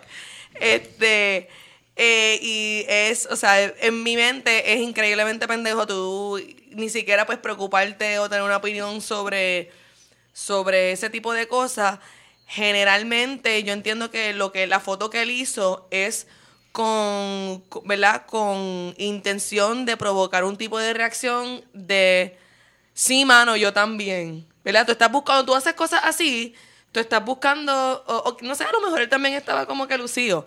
Pero este es, es como que un post de solidaridad, no un post. Sí, como de- que yo soy igual que todos Yo estoy en contra de ti. ¿Entiendes? Él no está Sí. diciendo odia a los que se afeitan. Él está diciendo se joda, sé feliz como tú quieres ser. ¿verdad? Exacto, es como que Sí, para identificarte, como que yo soy como tú, o hago lo mismo que tú en ese Y hay que aplaudirle, no quito la foto como haría Justin Bieber. Y, él- y él dijo algo también que, que es verdad. O sea, él dijo como que, mira, yo no tengo tiempo para estar afeitándome. Él está, está viajando, está haciendo su, su, su, su presentación y sus Awesome cosas. me research. imagino- Eh, eh, la me gente, imagino. la gente con el dinero que él tiene, tienen tiempo para todas las mañanas. Tienen una empleada que le saca las cejas. O sea, a ese nivel es ya So, le está. probablemente él puede tener un empleado eso que es se lo afeite. Que a él no le salga de cool. Él puede decir eso, Pero- pero- ay, yo no que- tengo tiempo para esa mierda. Lo puede decir, quizás él lo siente, es una estupidez. Obviamente él tiene tiempo para eso. Ese, o Pero sea, tú te- estás, en, estás en estar contra o estás, apro- estás aprobando el, el hecho de los pelos. No, ¿qué, ¿de qué? De los pelos. Sí, no, sí, eso fue lo primero que dijo, que Ok. estoy, que estoy, que estoy de acuerdo. Obviamente eso es medio bullshit que no tiene tiempo, porque ajá, esa gente tiene tiempo exacto eh, para lo que sea. Eh, sí, sí entiendo cómo es la gente. So, no me sorprende. Pero sí me da un dolorcito pequeño que personas que jamás se han cuestionado diantre por qué Bad Bunny tiene que ser tan machista en esta canción, les tiene que molestar tanto. Eh, Que lo- o sea, ¿por qué tú le estás cuestionando a él como que eso, o sea, cuestionarle algo que, que significa algo. Que valga la cuando pena. Él, cuando él dice a una mujer que es una puta, eso significa algo y él tiene mucha influencia y su influencia causa machismo y causa nenes chiquitos, puta, qué sé yo ni qué. De eso vamos a hablar ya mismo. él, él poniéndose este, ese, esa foto, ¿qué es lo peor que puede causar? Que alguien diga, ah, diablo, me, quizás no me tengo que sentir tan mierda de que siempre estoy pelú. Claro. Y se pueden sentir bien sobre sí mismos. Yo no sé quién se siente bien sobre sí mismo cuando escuchan una canción que una mujer es una puta. Certainly not me. No sé. Aparentemente un público bien grande de Puerto Rico. Aparentemente, este. No, yo sé que nadie se- no, no se sienten bien. Yo sé que es más bien como que un que se joda, no me importa. Sí, porque cuando estoy escuchando música no le voy a prestar atención Pero al ¿por qué? significado. Eso es lo que me molesta. ¿Por qué tú, tú escoges este This is okay porque esta canción tiene buen ritmo, but this is not okay porque y no, ¿sabes? no entiendo ni, ni cuál es la razón. So, esa, esa es mi reacción a eso. Yo pienso que todo lo que él ha tuiteado está excelente. De verdad me, me hace pensar mejor de él. Como persona, Porque- como persona, porque yo pienso muy bien de él como artista y me gusta su música, pero no me deja de herir genuinamente el machismo. Y yo pienso que ustedes pueden hacer mejor. Hombres pueden ser mejores. No, y- Lo pueden hacer. Si puedes dejarte el bollo, si puedes comerle el bollo a ella pelú, si puedes tirarte la gordita, ¿por qué tienen que ser todas unas putas Mm. en tus canciones? En tu personalidad no eres tan machista como en tus canciones. Sí, no, y exacto, eso es lo que yo quería. Quizás hay una distinción siempre de lo que es el artista y lo que es la persona. Así que probablemente que estaba tu- tuiteando y sintiéndose y dejando salir ahora a Benito y no Bad Bunny. Sí, el artista siempre es un personaje. Es como que. Exacto. digo esto para ser cool, pero yo soy, yo no soy cool, soy un pendejo. Un ejemplo, algo así. Sí, exacto, un ejemplo. Pero como que sí, o sea, como que todo el mundo al final del día se lo tiene que mirar cuando se está bañando, así que... Exacto. Y para terminar esta parte, solamente quiero dejar saber. ¿Por qué nos enfocamos en el pelo? Y la parte de abajo del pelo en la foto. Bueno, como que yo creo que el sweatpants hacía que como que se viera como sí, había algo ahí como amplificado. que voluptuoso ahí. Anyway. Bueno, yo quería hablar de los pelos, no del, del size, del, del, del, del- de lo que Fíjate, me los pelos. como, como son aquí, me sorprende que no hubiera ese viaje un poco. Lo que pasa es que yo estaba como que tratando de pensar en mi mente como que... ¿De pa- verdad quiero hablar del pene de Bad Bunny? Eso era un paquete de media que tenía ahí metido. Ay, canicas ahí. Anyway, moving on. Un bolón. Este, vamos- Como feminista tengo que respetar el pene de, de Bad Bunny. Eh, estamos hablando de igualdad, no solamente de proteger a las mujeres, así que también tengo que proteger el cuerpo de él. Con respeto, con respeto. I respect. Muy bien. Respect. Dejamos entonces este tema con que sé cómo quiere ser y respeto para todo el mundo. Eso, eso me acuerda de la canción. Esa de, de- de- Es más, yo voy a poner una foto hoy ¿Cómo con... ser? Yo voy a poner una foto así, exótico hoy, para que me vean. Así que el próximo tema también es otro bochinche de la semana. Estamos lit con los bochinches. Sí. Eh, el cantautor mexicano Alex Sintek lleva unos meses con una guerra en contra del reggaetón y el trap. Sí. Ahora en esta versión de esta guerra, él eh, insiste en que eh, crear este movimiento para buscar personas que estén de acuerdo con que el reggaetón y el trap no se escuchen en lugares públicos durante el día. ¿Por qué razón? Porque él entiende que el lenguaje de las canciones y los temas de las canciones no deben ser escuchados por menores de edad. Eh, esto ha causado un montón de controversia específicamente en Instagram, pero también a tu- en Twitter se ha visto eh, pues las repercusiones de esto. Y todos los reggaetoneros y los traperos se han lanzado en contra de él diciendo 20.000 barbaridades acerca de esta persona. Sí. Eu, yo estoy de acuerdo con esa manera de pensar de Alex Intec. Que él lo está utilizando para ganar pauta es lo que no me gusta.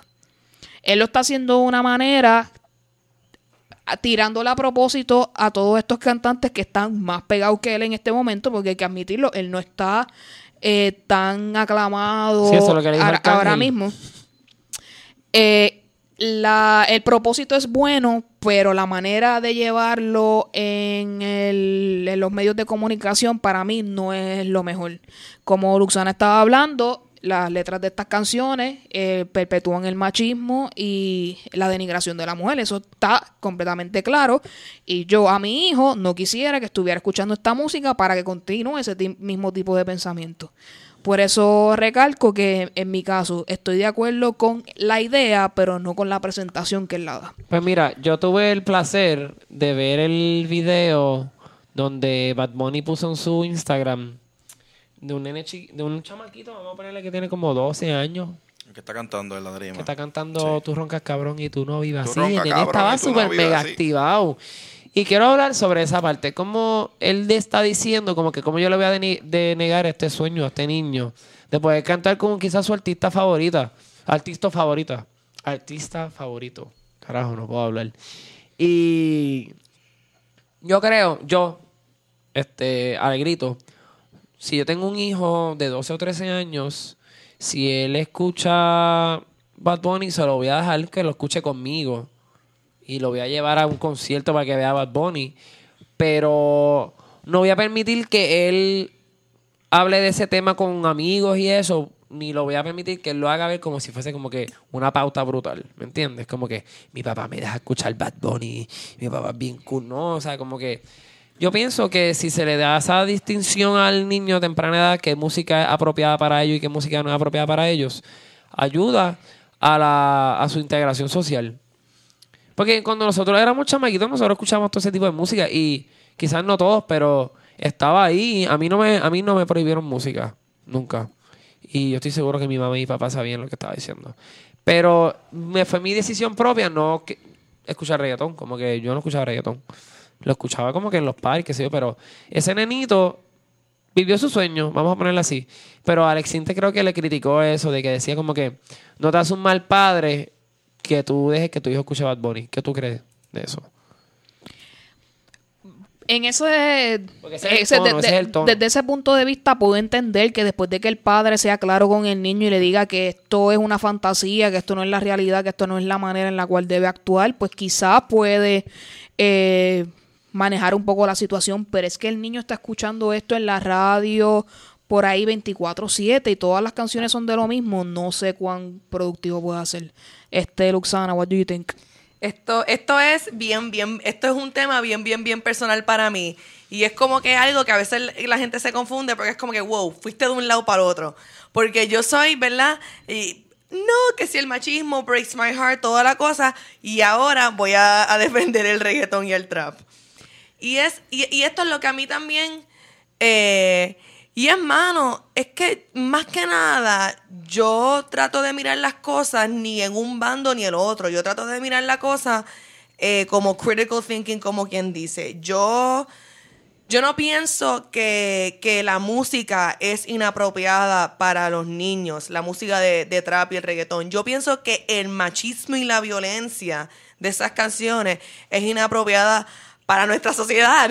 yo pienso que, que, es algo que, o sea, obviamente pues para los niños es una influencia mucho más fuerte.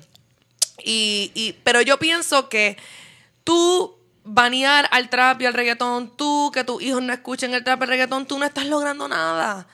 El hip hop, el hip hop es igual y peor.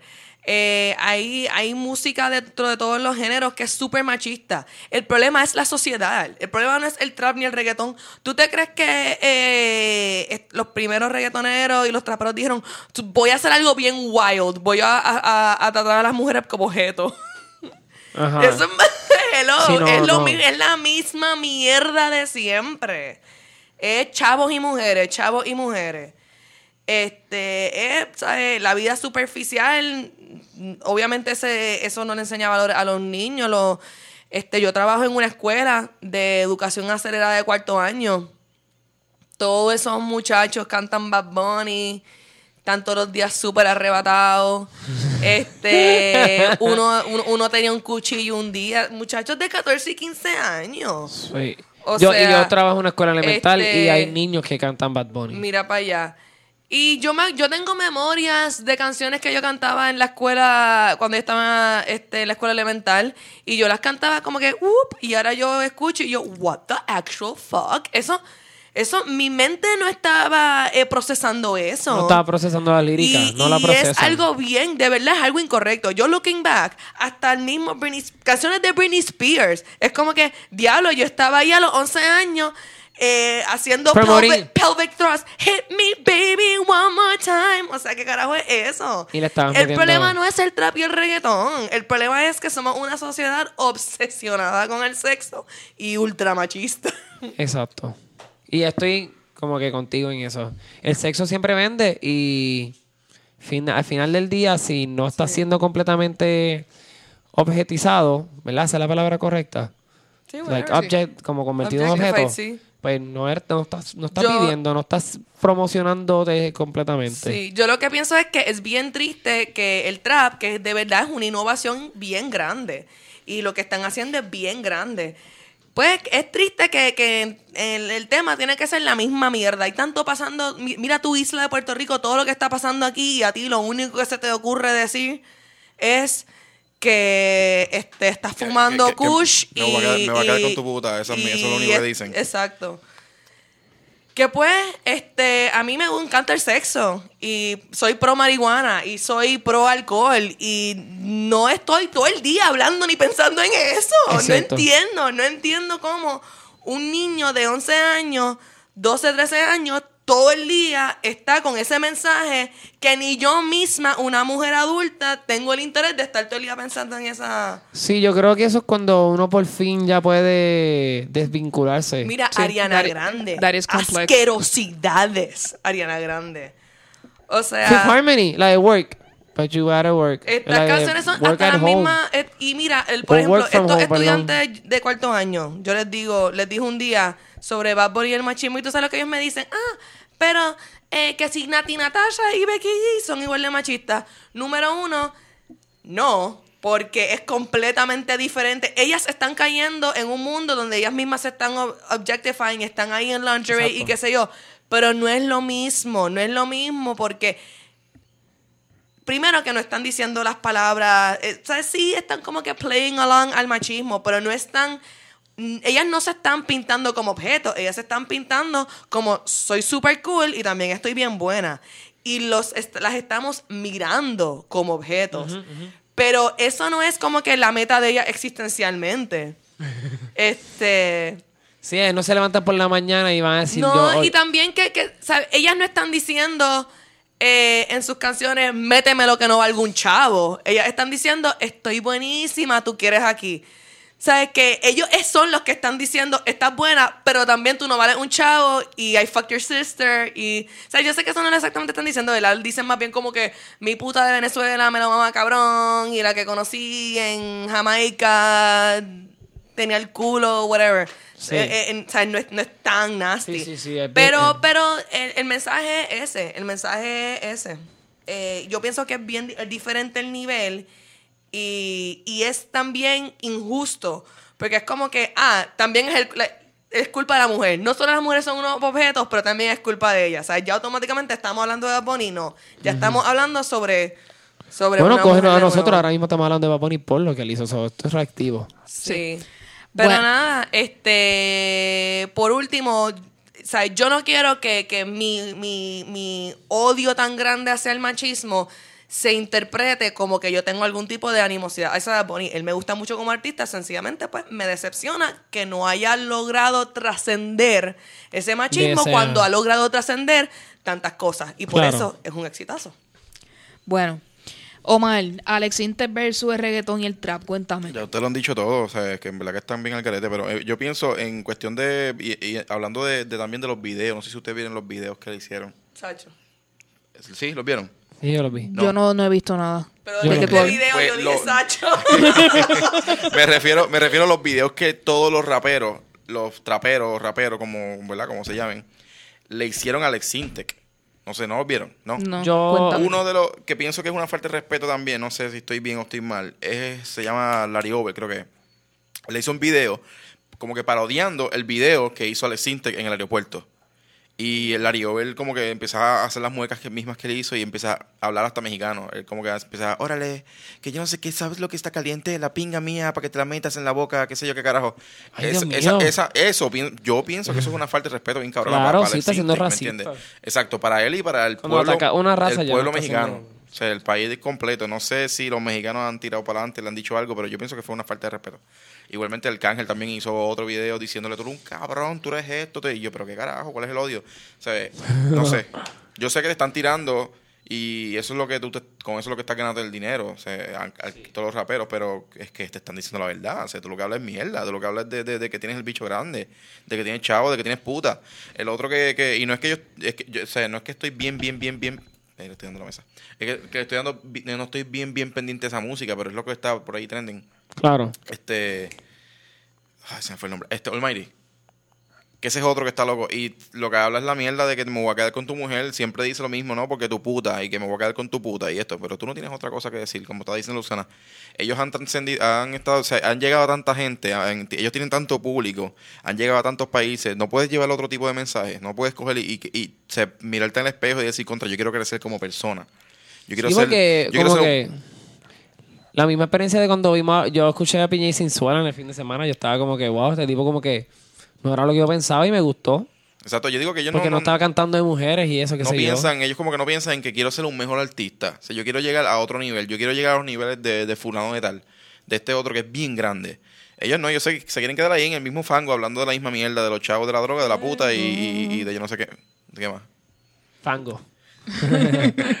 Así que cada cual llega a sus conclusiones, nos dejan saber eh, por nuestras redes de qué bando están y qué piensan sobre Bad Bunny y su ranteo twitteril, que de vez en cuando hay que quitarle el celular y que deje de tuitear un ratito para poder descansar. O a lo mejor que, que haga sus canciones basadas en sus tweets, no sé. A mí me parece que este. A mí me parece que estoy tiene viendo material. luz en el A mí me final del parece que túnel. hay material para un que, segundo Que, by the way, quiero hacer un comentario este, reaccionando al tuyo, Alegrito. Eh, PJ Sinsuela. Yo había escuchado una canción de PJ Sinsuela que me había puesto una persona y estaba un poquito como que de puta, machismo, qué sé yo. Y, y fue un turn off instantáneo para mí. Claro. Fui al concierto, él abrió el concierto, cantó todas estas canciones, ni una, o sea, no cantó la que yo había escuchado la otra vez. Y como yo como que, wow, que, se- que eso también es otra cosa, porque yo sé también que Bad Bunny tiene canciones donde él no dice nada malo, No, donde él no, no... sí, él tiene y eso que es son- hasta más triste aún. Tú eres un, a ese artista y tú, wow, mira lo que tú puedes hacer. Y no Sí. tienes que... Mí- que- Perdón que te interrumpa. A mí en lo personal me gustó tanto de Bad Bunny la canción que él tiró como con romántica. que- Amor que es un- Foda. Amor Foda. Foda, y la gente le encanta. y Esa es- canción es tan fucking sencilla, es un piano y él cantando y sí habla malo porque dice esas otras palabras. Claro. Pero la canción está cabrona. El tema, el ¿Esa es la tema. de yo, reciclo? yo pienso, perdón. La, la de yo no reciclo, qué sé yo. No sé si esa es. no, no, esa Es la de no me, la que dice no me hables de amor, que ya No se cansó que y todo eso. me hable de amor, ya me cansé. No, no, no. ¿sabes Esa cuál misma es, sí. Fue esa. Fue la canción. Yo, la, yo en la personal la encuentro súper cabrona y súper sencilla. Qué risa Y- que y- se tuvo que tapar como que la nariz para hacer el nasal, ok. Y yo digo, pienso yo que él puede llegar a, a, otro, a otra gente, a- hasta grabar con otros artistas. Super, un ejemplo de Nita Nazario, que lo, la vi en un video escuchando esa canción en un carro. Y pienso yo Me, que acabó de, me acaba de joder esa imagen en mi mente. no la habían visto. me imaginé Nita Nazario como que con esas canciones bien Ernita, despechadas de ella, bien hardcore, como que, mira, va bonita, voy a llamar por una canción despechada, vení por ahí, está calientito este tema. Incluso eh, Nita está escuchando la canción en un teléfono y dice, wow, este nene ha sufrido mucho. ¿No has Ay. que verlo, A veces yo veo a Anita Nazario como esa titi que como que tiene unos dulces en la casa y como que te deja hacer lo que te da la gana, pero después como que te regaña como quiera frente a tu mamá y tu papá. Y tú como que, ¿qué tú eres? Como que, ¿cuál de las with- dos eres? with us or without us, sí. Exacto, yo así te quiero, Anita, así. Pues nada, yo que- pienso que, perdón, este, Sí. que, que él puede llegar mucho más lejos con, con cam- cambiando. O sea, no, no puedes añadirle, puedes ponerle una, dos, tres palabras malas, porque hasta el mismo Ricardo de Jona habla malo en sus canciones. Se dice puta, porque yo he escuchado. Ricardo El Jona. Yo lo amo. Lo odio. Pues nada, puede llegar lejos, puede coger y, y- y, evolucionar, superarse y, y llegar mucho más lejos. Bad Bunny, si me estás escuchando, te amo, papi. Bad Bunny, yo también soy de tu corillo. Jale, Así que eh, todos ellos tienen la capacidad, ya sea en reggaeton o en trap, de trascender. Esperemos que algún día así sea. Así que terminando esta área y pasando al faranduleo más un poco medio internacional, pues eh, ya que pasó también la boda real, que por primera vez una persona mulata, o sea, mezcla de persona de raza negra y raza blanca llega a ser parte de la corona eh, de Inglaterra. Este, mucha gente se ha quedado impactada por eh, varios artículos que han salido de cosas que Meghan Markle tuvo que renunciar para formar parte de la familia real. Eso incluye desde que ella ya no puede ser actriz más nunca en su vida, a menos de que se divorcie y salga de la familia.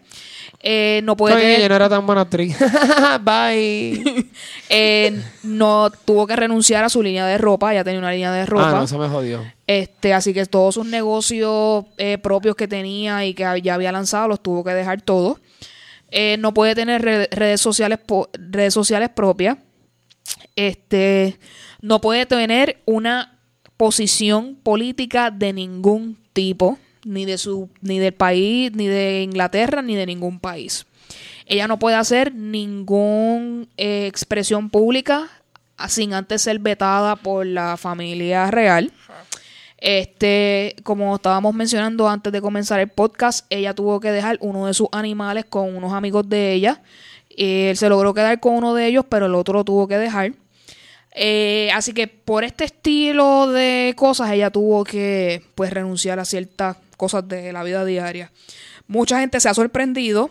Yo, por mi parte, sabiendo que las realezas son cosas arcaicas y de siglos atrás, no me sorprende para nada que ella tenga que renunciar a todas esas cosas. Y además, la vestimenta se la escoge la realeza. Ella no puede escoger su propia vestimenta. Exacto, eso yo lo vi, que no podía estar usando cote o ropa corta. Exacto. Así que todas estas cosas son cosas que ya. Meghan Markle no puede hacer más. O sea que ella renunció a un 80% de su libertad como persona. Es mi opinión muy personal. Este, Luxana, ¿qué tú piensas al respecto? Bueno. Ya Este- siento la tormenta venir. ¿Qué qué? Esta es la tormenta. The storm is coming. Winter is coming. Mm, ¿Por qué? Yo quiero por, por tu sentido feminista. Ah, no, no. ¿Sabes lo que pasa? Lo que pasa es que eh, no, a mí no, no, no, en términos de feminismo, no me molesta porque, este, si, si, si me quiero ir de verdad en el verdadero viaje, te voy a decir que el matrimonio es arcaico, te voy a decir que la institución de del lo que está haciendo lo que tiene Inglaterra De la la monarquía monarquía. esa todavía está, es estupidísimo Claro, es la cosa más cara que, que, que, el- que los ciudadanos pagan por una ilusión y qué sé yo. Pero nuevamente, ese es el mundo de ellos. Eso tiene un significado cultural bien importante para ellos y dentro de la sociedad de ellos, ¿sabes? Está bien pendejo. Está mucho eh, menos pendejo que como Estados Unidos trata eh, sus gun laws. Así o sea, que, es como que, o sea, no, no, no voy a criticar, ¿entiendes? Es un circo y es absurdo, pero pues hay cosas mucho más absurdas, mucho más relevantes. Este, pero como ahora estoy viendo The Crown y, y ¿verdad? serie de Netflix Estoy acerca de, viendo- la, de la reina. De la reina Isabel II, que es la que está viejita ahora.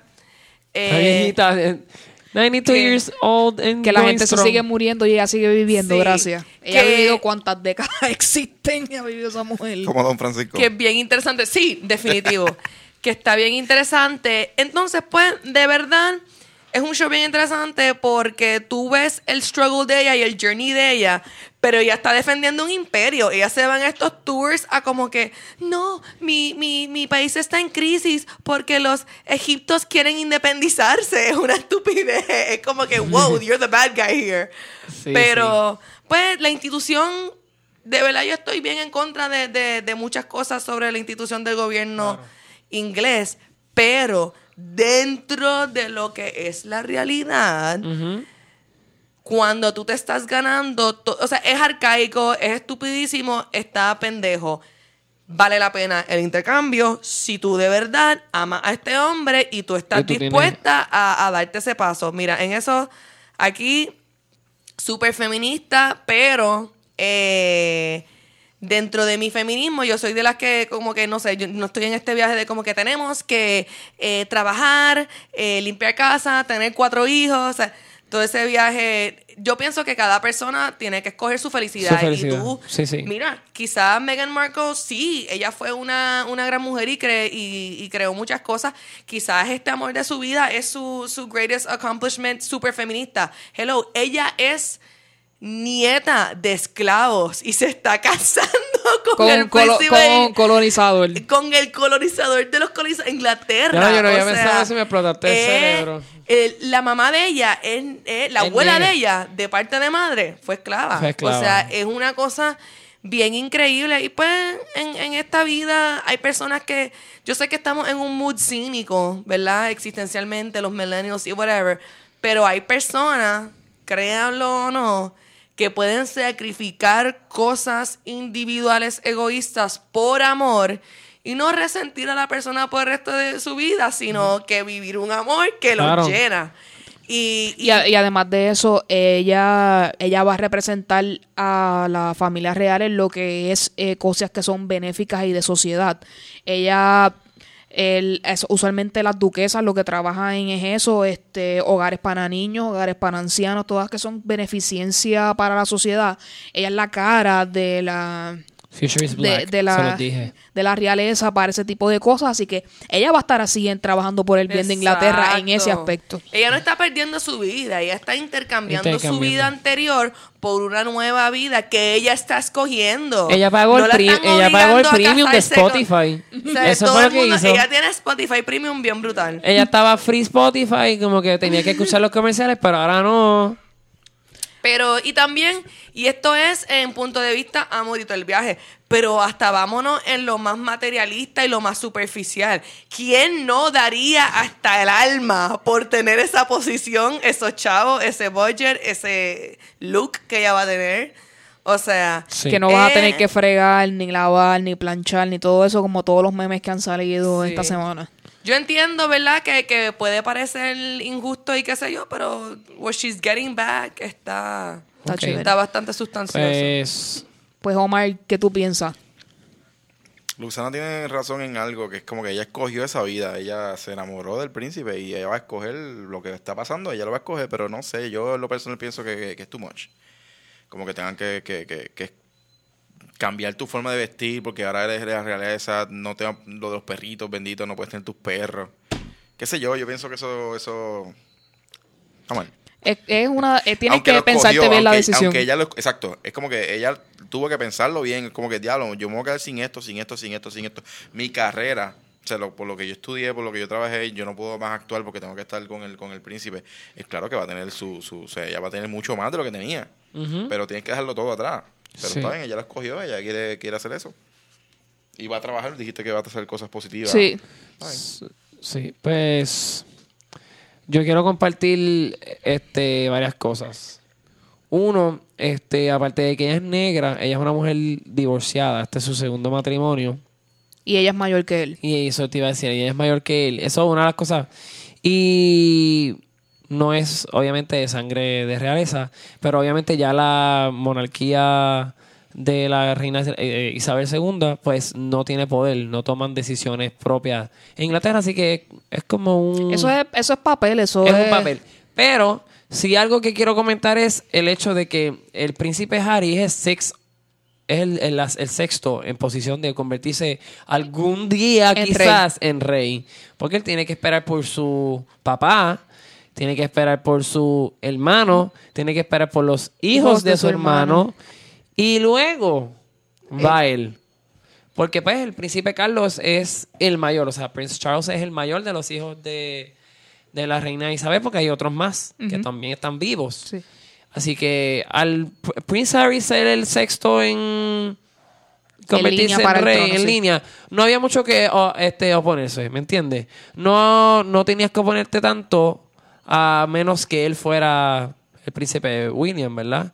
En este caso. Si, el- si el príncipe William se hubiera querido casar con una mujer negra, quizás iba a ser un poco problemático. Y más el hecho de que ya de por sí ellos son una familia controversial, el hecho de que Que su Lady mamá, Di, obviamente. la princesa Diana, no era una mujer tampoco de realeza, se casa con este hombre y inexplicablemente muere en un accidente de carro y era dentro... que hay mil con- y teorías de conspiración en el acerca cual de su dicen- muerte. de hecho, yo el otro día cuando estaba en casa de mis abuelos, que estábamos hablando de esto, yo le, yo le dije a mi abuela, gracias a que tú tenías la, la revista Vanidades, yo sé quiénes son toda esta gente, pero quizá hay muchas personas que no saben nada de esas personas.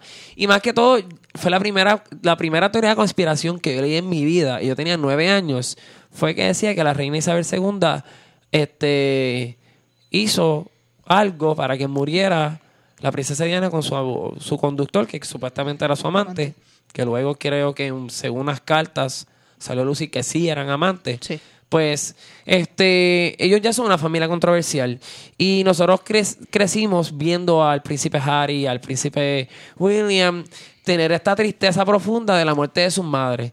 Y yo creo que fue la primera vez en mi vida, en mucho tiempo, que veo al príncipe Harry súper alegre, ¿me entiendes? Había una felicidad, había este picardía, como que me estoy casando con la mujer que yo amo. Y es una, fue una boda bonita. Y no tan solo, aparte de que fue una boda bonita, fue una boda que nos enseñó que ya estamos en otros tiempos donde la raza y el género no debe de importar. Y donde tus exnovias van a tu boda, dos de sus exnovias estaban en la boda. Yo hubiese, si yo, De Harry. si yo fuera ex de Harry, hubiese llegado.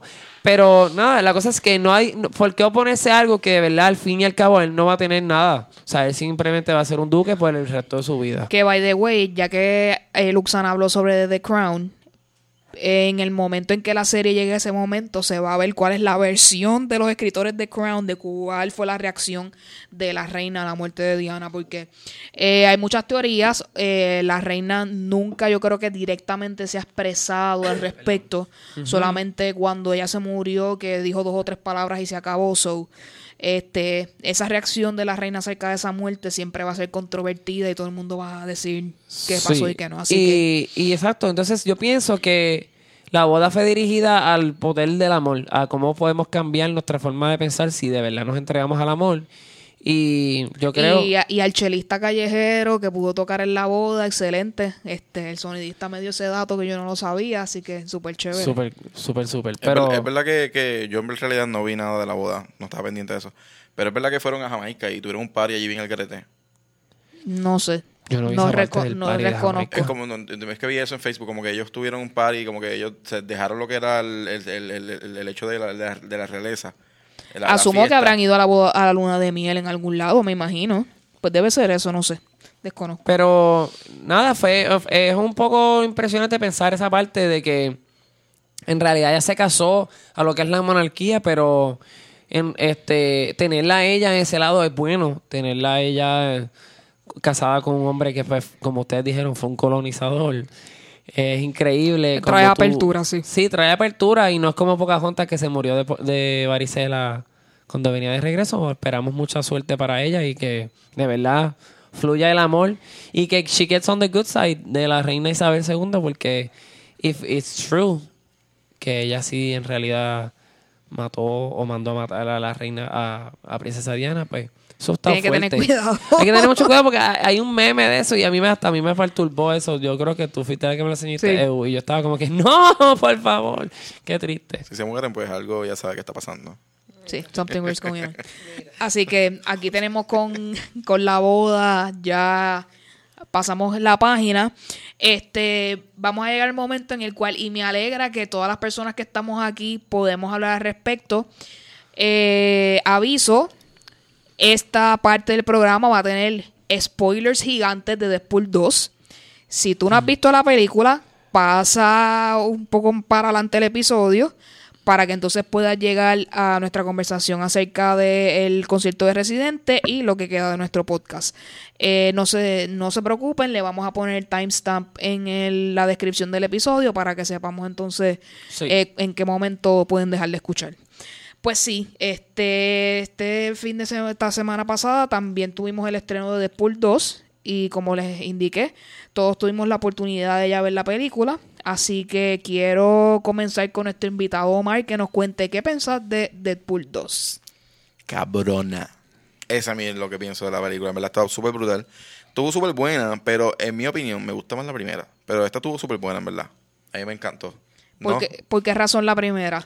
no sé, pienso que es como que ese, ese, esa primera vez que sale Deadpool en, en, en, en, en- en el cine. Ah, pues te gusta Wolverine Origins. Que sí me gusta. Esa, no, esa a mí me gusta. Ah, no te pregunto porque esa Pero, es la pero- primera vez que él salió. No sé, pienso, según las vidas dos pienso. Me gustó más la primera, pero esta está brutal. En verdad, la dos está súper brutal. ¿Qué cosas de Deadpool 2 son las que te volaron la cabeza? Juggernaut. Wow, eso es un super spoiler. bueno, pero aquí lo, advi- lo No, yo sé, pero que aquí es lo como que. ¡Ah! Un spoiler bien grande. aquí lo advirtieron que, que, que, o sea, que, Ay, Dios mío. Y ustedes saben lo más brutal de todo. Yo estaba en el carro con Evo y con Xiven, que digo, con el sonista. ¿Verdad? Ya lo tira al medio. A nuestro hermoso sonidista. Yo dije, yo estábamos buscando quién era el actor que estaba haciendo de Juggernaut y es Ryan Reynolds mismo. ¿En serio? Sí, Sí. Lo- eso lo ese es- averiguamos en ese Eso lo averiguamos y esa es la sorpresa más brutal de todo. Ryan Reynolds, a CGI. Por eso es que él, en la escena que está peleando con Coloso, él dice, este, como que, wow, this is gonna be the best CGI battle or something like that. Qué sé yo, qué carajo, o fight that you're ever gonna see in your life. Y, Y es por eso. él- Y entonces él mismo se está auto. Acuérdate que Deadpool sabe que él está en un cómic. So él Sí. se está tirando flashes diciéndote como que Juggernaut is my favorite. Porque es él, Él mismo. mismo. So es como que. Ok, guau, oh, diablo, yo no te había entendido. Le acabas de volar la cabeza mal en este No, momento. nosotros- yo estaba volando. así cuando nos montamos en el carro que dije eso, como que ahora todo tiene sentido. Wow, en verdad que eso no, no, no lo sabía. Sí. O sea que ese villano, vamos a ponerlo entre comillas, fue lo que te sorprendió Sí, de la fue, película. fue una de las yo- favorite mine. Exacto, fue como que diablo. Ese es uno de mis enemigos favoritos. Y al saber que salió, o sea, cuando salió, está la escena de la cárcel, que él toca, como que dum dum. Yo dice, ¿quién carajo está ahí, mano? Hasta que pasa el Mira, se rebo. paran los pelos. Dice, ¿quién puñeta está ahí? Hasta que ese hombre sale, fue como que, ¡ah! I wanna, I, I really, really wish that you could go to the movies with your ticket desde la primera vez que lo viste y puedes ver la película muchas veces porque yo iría a ver Deadpool 2 todos los días de mi vida. Así que antes de que dejarte a ti, pues yo sé que Sí. vas a tener muchas opiniones. Sí. No Este, Luxana, cuéntame Voy a de quedarme Deadpool 2. callado. No, two thumbs up, este, increíble. Este, me encantó, me encantó. Eh, en mi caso, eh, el pace de la película para mí, como está contada, eh, no me gustó tanto como Deadpool 1. Pienso que hay muchas historias y muchas cosas pasando que me confunden un poco en ciertas partes de la película que hacen que me aburra. No está mala, no estoy diciendo que la película está excelente y la, la mezcla de la comedia con el drama, con las peleas, con todo es excelente. Pero está contada de una manera que a veces me, me hace perderme o hace eh, concentrarme en detalles que quizás me hacen perder el hilo de la historia.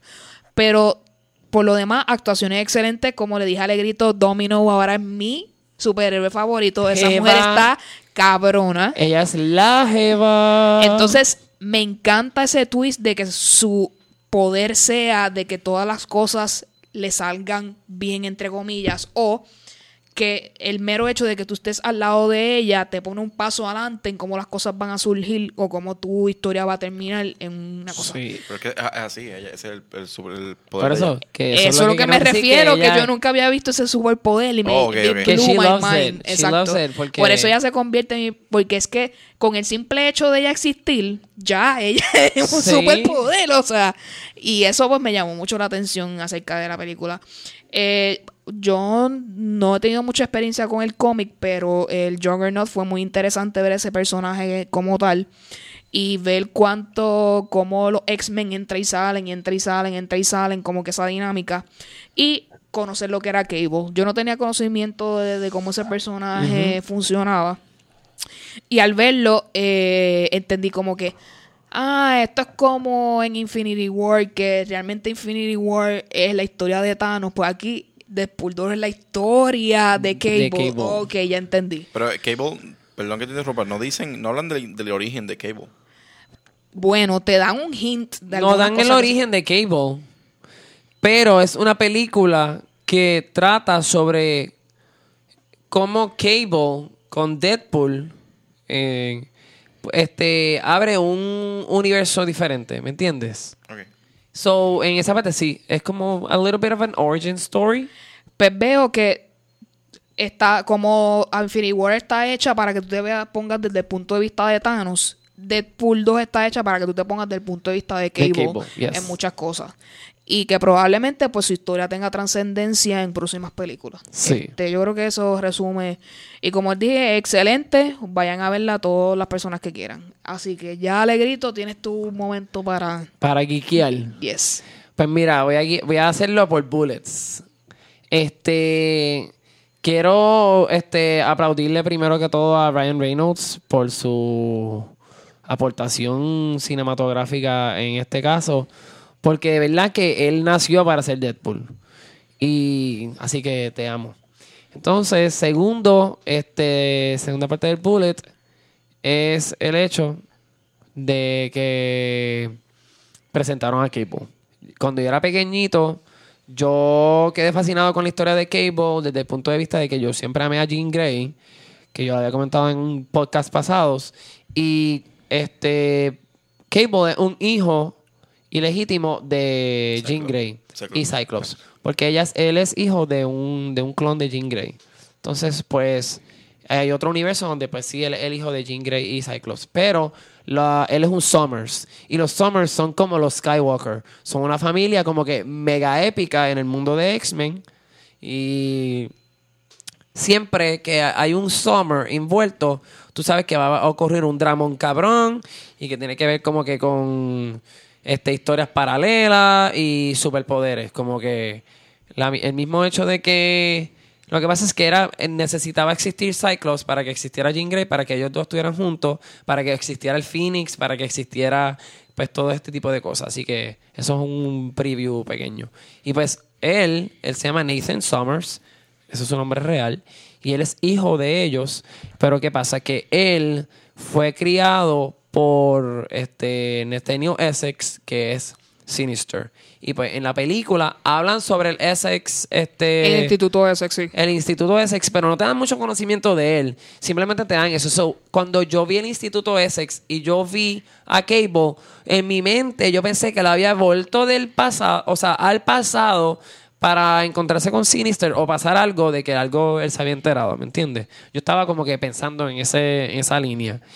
Y eso estuvo como que resonating en mi cerebro. Pero el hecho de que él volvió al pasado para que Hope existiera es muy importante porque hay una línea como que en el mundo de lo que es el X-Men y de los mutantes que Hope Summers que es la hija de él este pues surja porque ella trae como que un nuevo este twist a lo que es el Phoenix Force y pues él vuelve, eh, pues nada, la película obviamente surge tras esa parte de que ella exista.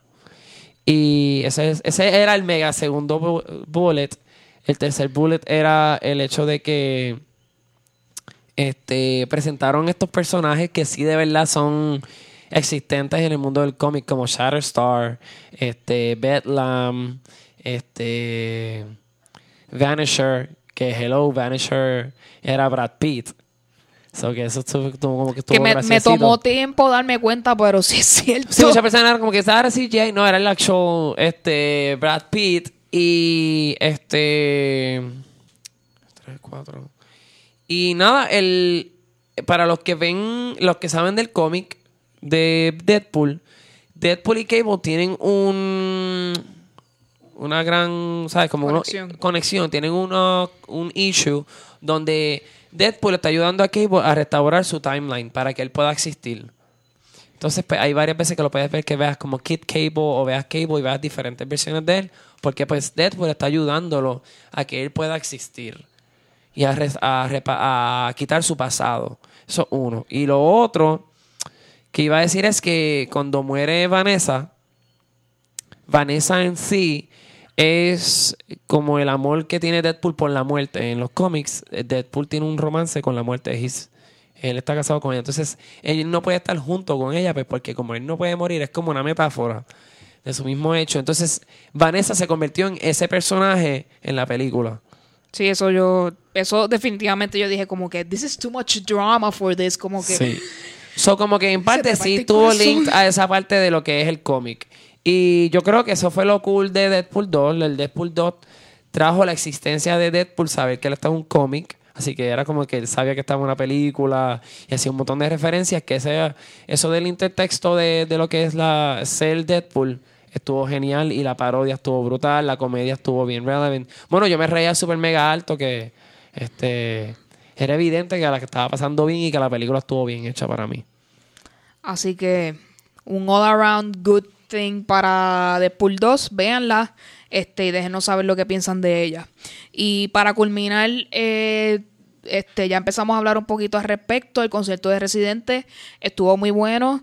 Eh, lo bueno de Residente es que cuando es live es más rockeadito que, o más alternativo, que quizás un poco más urbano whatever. Y ese cambio de sonido a mí me gustó un montón. PJ se la comió, como estaba hablando Luxana al respecto. PJ Sinzuela, a mí, desde el primer momento que yo lo escuché, su letra me llamó mucho la atención.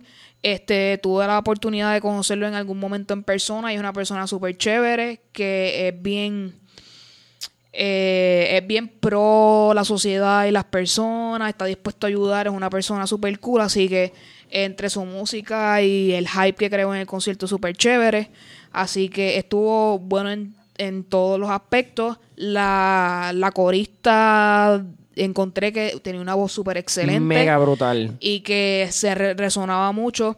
Y eh, eso es una de las partes que eh, me llama mucho la atención de Residente, es que Residente siempre tiene una, eh, una figura femenina dentro de su pues de sus músicos, de su talento, pues este reforzando pues la necesidad de pues que siempre tenerle esa voz un poco más este femenina para la música. Este Luxana rapidito, ¿qué tal Residente el concierto? Pues para mí eh, fue un concierto buenísimo. Un comentario que me hizo una persona que eh, le dijo, que me dijeron que eh, les hubiera gustado más, más show, bailarines, más cosas en el stage, que entendían que no habían suficientes cosas en el stage. A lo cual yo respondí, para mí el stage estaba súper, porque habían unas luces y unas Había imágenes un luces y montón había imágenes en cosas. la parte de atrás que te llamaban mucho la atención. Este, pero lo que yo pienso que fue más increíble, ¿verdad? Como, ¿sabes? Como, como cantante, como música. Yo tengo mucho respeto por un artista que tú puedes, te puede hacer un show y tú estar interesado por su música. Ahí estaba todo el mundo bailando, estaba todo el mundo cantando las canciones enteras. Nadie estaba como que, impress me with your dancing, residente. o como que, where are those high notes, residente? Como cuando uno llega a los a los shows. Así que como, como artista, A+. Ese es mi... Eh, Alegrito, ¿qué Pues tal? mira, yo me disfruté ese concierto como si hubiese ido como que al renacer mío. Este, yo bailé todas las canciones, yo no podía con el dolor de cuerpo hasta antes de ayer. Este, me encantaron todas las canciones que él cantó. Tuvo muy buena, al- ¿cómo se llama eso? Variedad. O sea, tuvo de pasado, tuvo de presente, tuvo de lo más reciente. Entonces, eh, eso lo que te hace es ver que Residente es un tipo de artista que él complace a, a su fanaticada porque él entiende que sus fanaticadas son su familia, o sea, como que son importantes para él. Lo más que a mí me llamó la atención de este concierto fue que al lado mío un nenito de 13 años con su tío y el nenito se sabía todas las canciones. Las cantaba con el tío, se abrazaban y las cantaban juntos. Y era un momento tan importante para ese nene estar ahí, como que él en una me decía, Acho, vámonos para el frente y vamos a irnos a la tarima. Y yo como que me encanta tu, tu energía y tu dinamismo por estar ahí, pero creo que es casi imposible. Así que ese nenito en verdad me encantó ver ese tipo de conexión y ese tipo de... Saber que generaciones nuevas van a estar escuchando a Residente y van a sentir un montón por, por su música, porque su letra es bien importante. Para mí, como que él juega con, con los sonidos y con lo corriente y lo hace familiar para cada uno y relevante. Así que, de verdad, este, yo creo que Residente de verdad botó la pelota en el Irán Beaton. Y para mí algo fue nostálgico porque el primer lugar donde lo vi fue allí mismo, en una feria 2000. Así que fue como que algo como que, wow, brutal. Random. Pues sí, gracias Alegrito por eh, tu aportación. Este, dime Omar, ¿qué pasó? Hablando de lo, de lo que él dijo del nene, en, yo no fui al concierto, pero en mi trabajo había una nena como de 6 añitos cantando la de Hijos del Cañaveral. Pero se la estaba cantando completa y, y no, Sí. y no era porque estaba puesta, es que No, ella, no, no, ella no. estaba caminando. Hijo del cañaveral, nunca se nos cae la pava. Ahí de, se galilla. Sí, sí, sí. Y yo como que, wow, o sea, la nena, esa nena chiquita escuchando eso, me sentí súper proud. Así que eh, De verdad que Residente sigue haciendo lo tuyo y no dejes que nadie te censure nunca. Pues sí, este, pues para terminar el episodio, este, siempre tenemos que terminar con lo que recomendamos esta semana. Así que, Luxana, ¿qué me recomiendas esta semana? Eh, les recomiendo dos cosas. Bien, bien cómicamente una en contra de la otra. les recomiendo que vayan a Netflix y, y vean The Crown. Y después de que vayan a Netflix y vean The Crown y estén bien agitados por cómo los imperios abusan de los poderes menores, les recomiendo que se metan a auditoriaya.org y den una donación a la auditoría ciudadana a ver si se puede lograr algún tipo de justicia en este país. There you go. Wow, eso está woke. Exacto.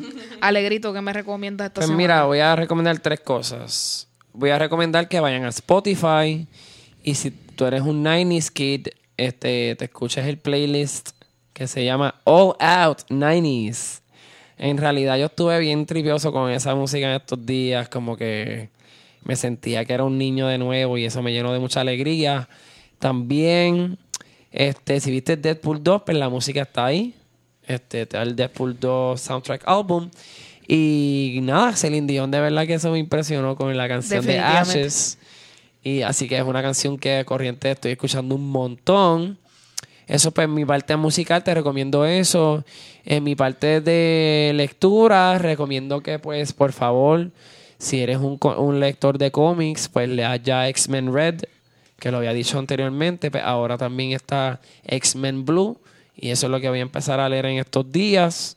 Y son diferentes este, equipos que son dentro del mundo de X-Men, en el cual uno está corriendo por Jean Grey, otro está corriendo por los otros líderes, así que ellos han dividido su- sus roles. Está este, Shadowcat, Wolverine, todo el mundo tiene su parte. Eso es en cuestión de lectura. Y pues, nada. De televisión no, no te puedo recomendar nada ahora mismo porque no estoy viendo nada. Estoy simplemente en ese mundito de música y, y lectura. Y de películas, este. Siento que iba a recomendar una película y se me fue el cerebro. Ah, en Netflix, este, vi la película Timai. Está bien cool. Este, es una película española. Y si te gusta como que ver películas extranjeras, pues esa película tiene como que enseñanza, comedia, drama y muchas cosas para relacionarse. Pues, muchas gracias. Bastante recomendación que este. Este, Omar, recomiéndale algo al público de Pop PR Podcast. Ya que Alegrito estaba hablando de libros, yo estoy leyendo un libro que se llama, eh, me, imagino, me imagino que no es tan nuevo, este, Las almas de Brandon. Súper brutal, lo pueden leer, es poesía, en verdad que está súper brutal. Y si te gusta el café, puedes pasar por el Café Don Ruiz. Y ahí te puedes tomar un buen café y yo te lo voy a hacer de lo Viste, más la pauta, la pauta. Haz- Hazme café. de lo más profundo de mi corazón. Café Don Ruiz queda en el cuartel de Valleja en San Juan. Y películas, les recomiendo que vean Solo, Star Wars. Salió hoy. Vamos allá a ver eso para poder comentar en el próximo podcast acerca de esa película muy importante. ¿Cómo se nos va a olvidar solo? Claro, así que Omar lo cumplió por nosotros. Gracias, Omar. Este, obviamente, eh, me toca, ah, le toca a EU, a mí me toca recomendar esta semana. Este, ya terminé de escuchar casi todos los episodios del podcast de cultura popular que yo escucho regularmente, que es Pop Culture Happy Hour. Comencé a escuchar el otro eh, podcast de cultura popular que, escu- que escuchaba más o menos a la misma vez, que es Culture Gap Fest. Este, esto es de la compañía de Media Slate. Eh, Este podcast es un poco más eh, liberal que el de Pop Culture Happy Hour en el sentido de que eh, hablan malo, así que hay lenguaje explícito. palabras. Entonces, eh, no se concentran solamente en televisión y película. Eh, hablan sobre movimientos y cosas que están más in y trendy en ese momento, esa semana que están hablando. Así que si eres más de ese tipo de persona, pues te este, recomiendo eh, Culture Gap Fest para que lo escuches. Este. Eh, quiero darle un shout out a, en Instagram a Tania2107 que nos dice que, que muchachos, no me los pierdo, estoy súper enchufa con ustedes. Saludos desde Ocala, Florida. Así que, Tania, saludos desde acá. Este, recibimos tu mensaje y gracias por escucharnos. Y por favor, recomiéndanos a otras personas allá en Florida y déjanos reviews en, Sí, también tengo que... en las aplicaciones. Sí, también tengo que dar un shout out a Outspoken, que aparte de decir que somos un trío brutal y que tenemos buena química, este nos sugirió como que un app para poder sintonizar todas las redes sociales que tenemos. Sí, que lo vamos a probar pronto. Eso está Lo vamos a la- probar pronto, esto- así eso que... está en la lista. Amiga, gracias, este, abrazos y me da mucha alegría saber que estamos conectándonos, ¿verdad? Desde Puerto Rico hasta donde tú estás. Así que sabes que cuentas con, por lo menos conmigo y con todos los de podcast. Aquí, De- Pop PR Podcast. Definitivamente. Pues llegó el momento de la pauta. ¿Dónde nos puedes conseguir? Fácil, facilito. El email, popprpodcast.gmail.com. Este, nuestra página como tal oficial, el nuestro podcast en Podbean, que es popprpodcast.podbean.com. Eh, el Facebook, pop en letras mayúsculas, punto PR en letras mayúsculas, podcast, si nos puedes conseguir. En Instagram, pop en letras minúsculas, punto PR letras minúsculas, podcast, todo junto. Nos puedes conseguir así en Instagram. Y en Twitter, eh, pop PR podcast, eh, mayúsculas las primeras P y minúsculas la segunda. Eh, aplicaciones donde nos puedes escuchar. Podcast para iPhone, Google Play, iHeartRadio, TuneIn y Stitcher. Este, como les dije, ya pronto esperamos estar en Spotify. Spotify está haciendo unas actualizaciones a su sistema para permitir todo el oleaje de podcast que están tra- ellos están tratando de traer a su cartera. Por tal razón se están tardando un poco en manejar todas esas solicitudes, así que con calma que poco a poco vamos para allá.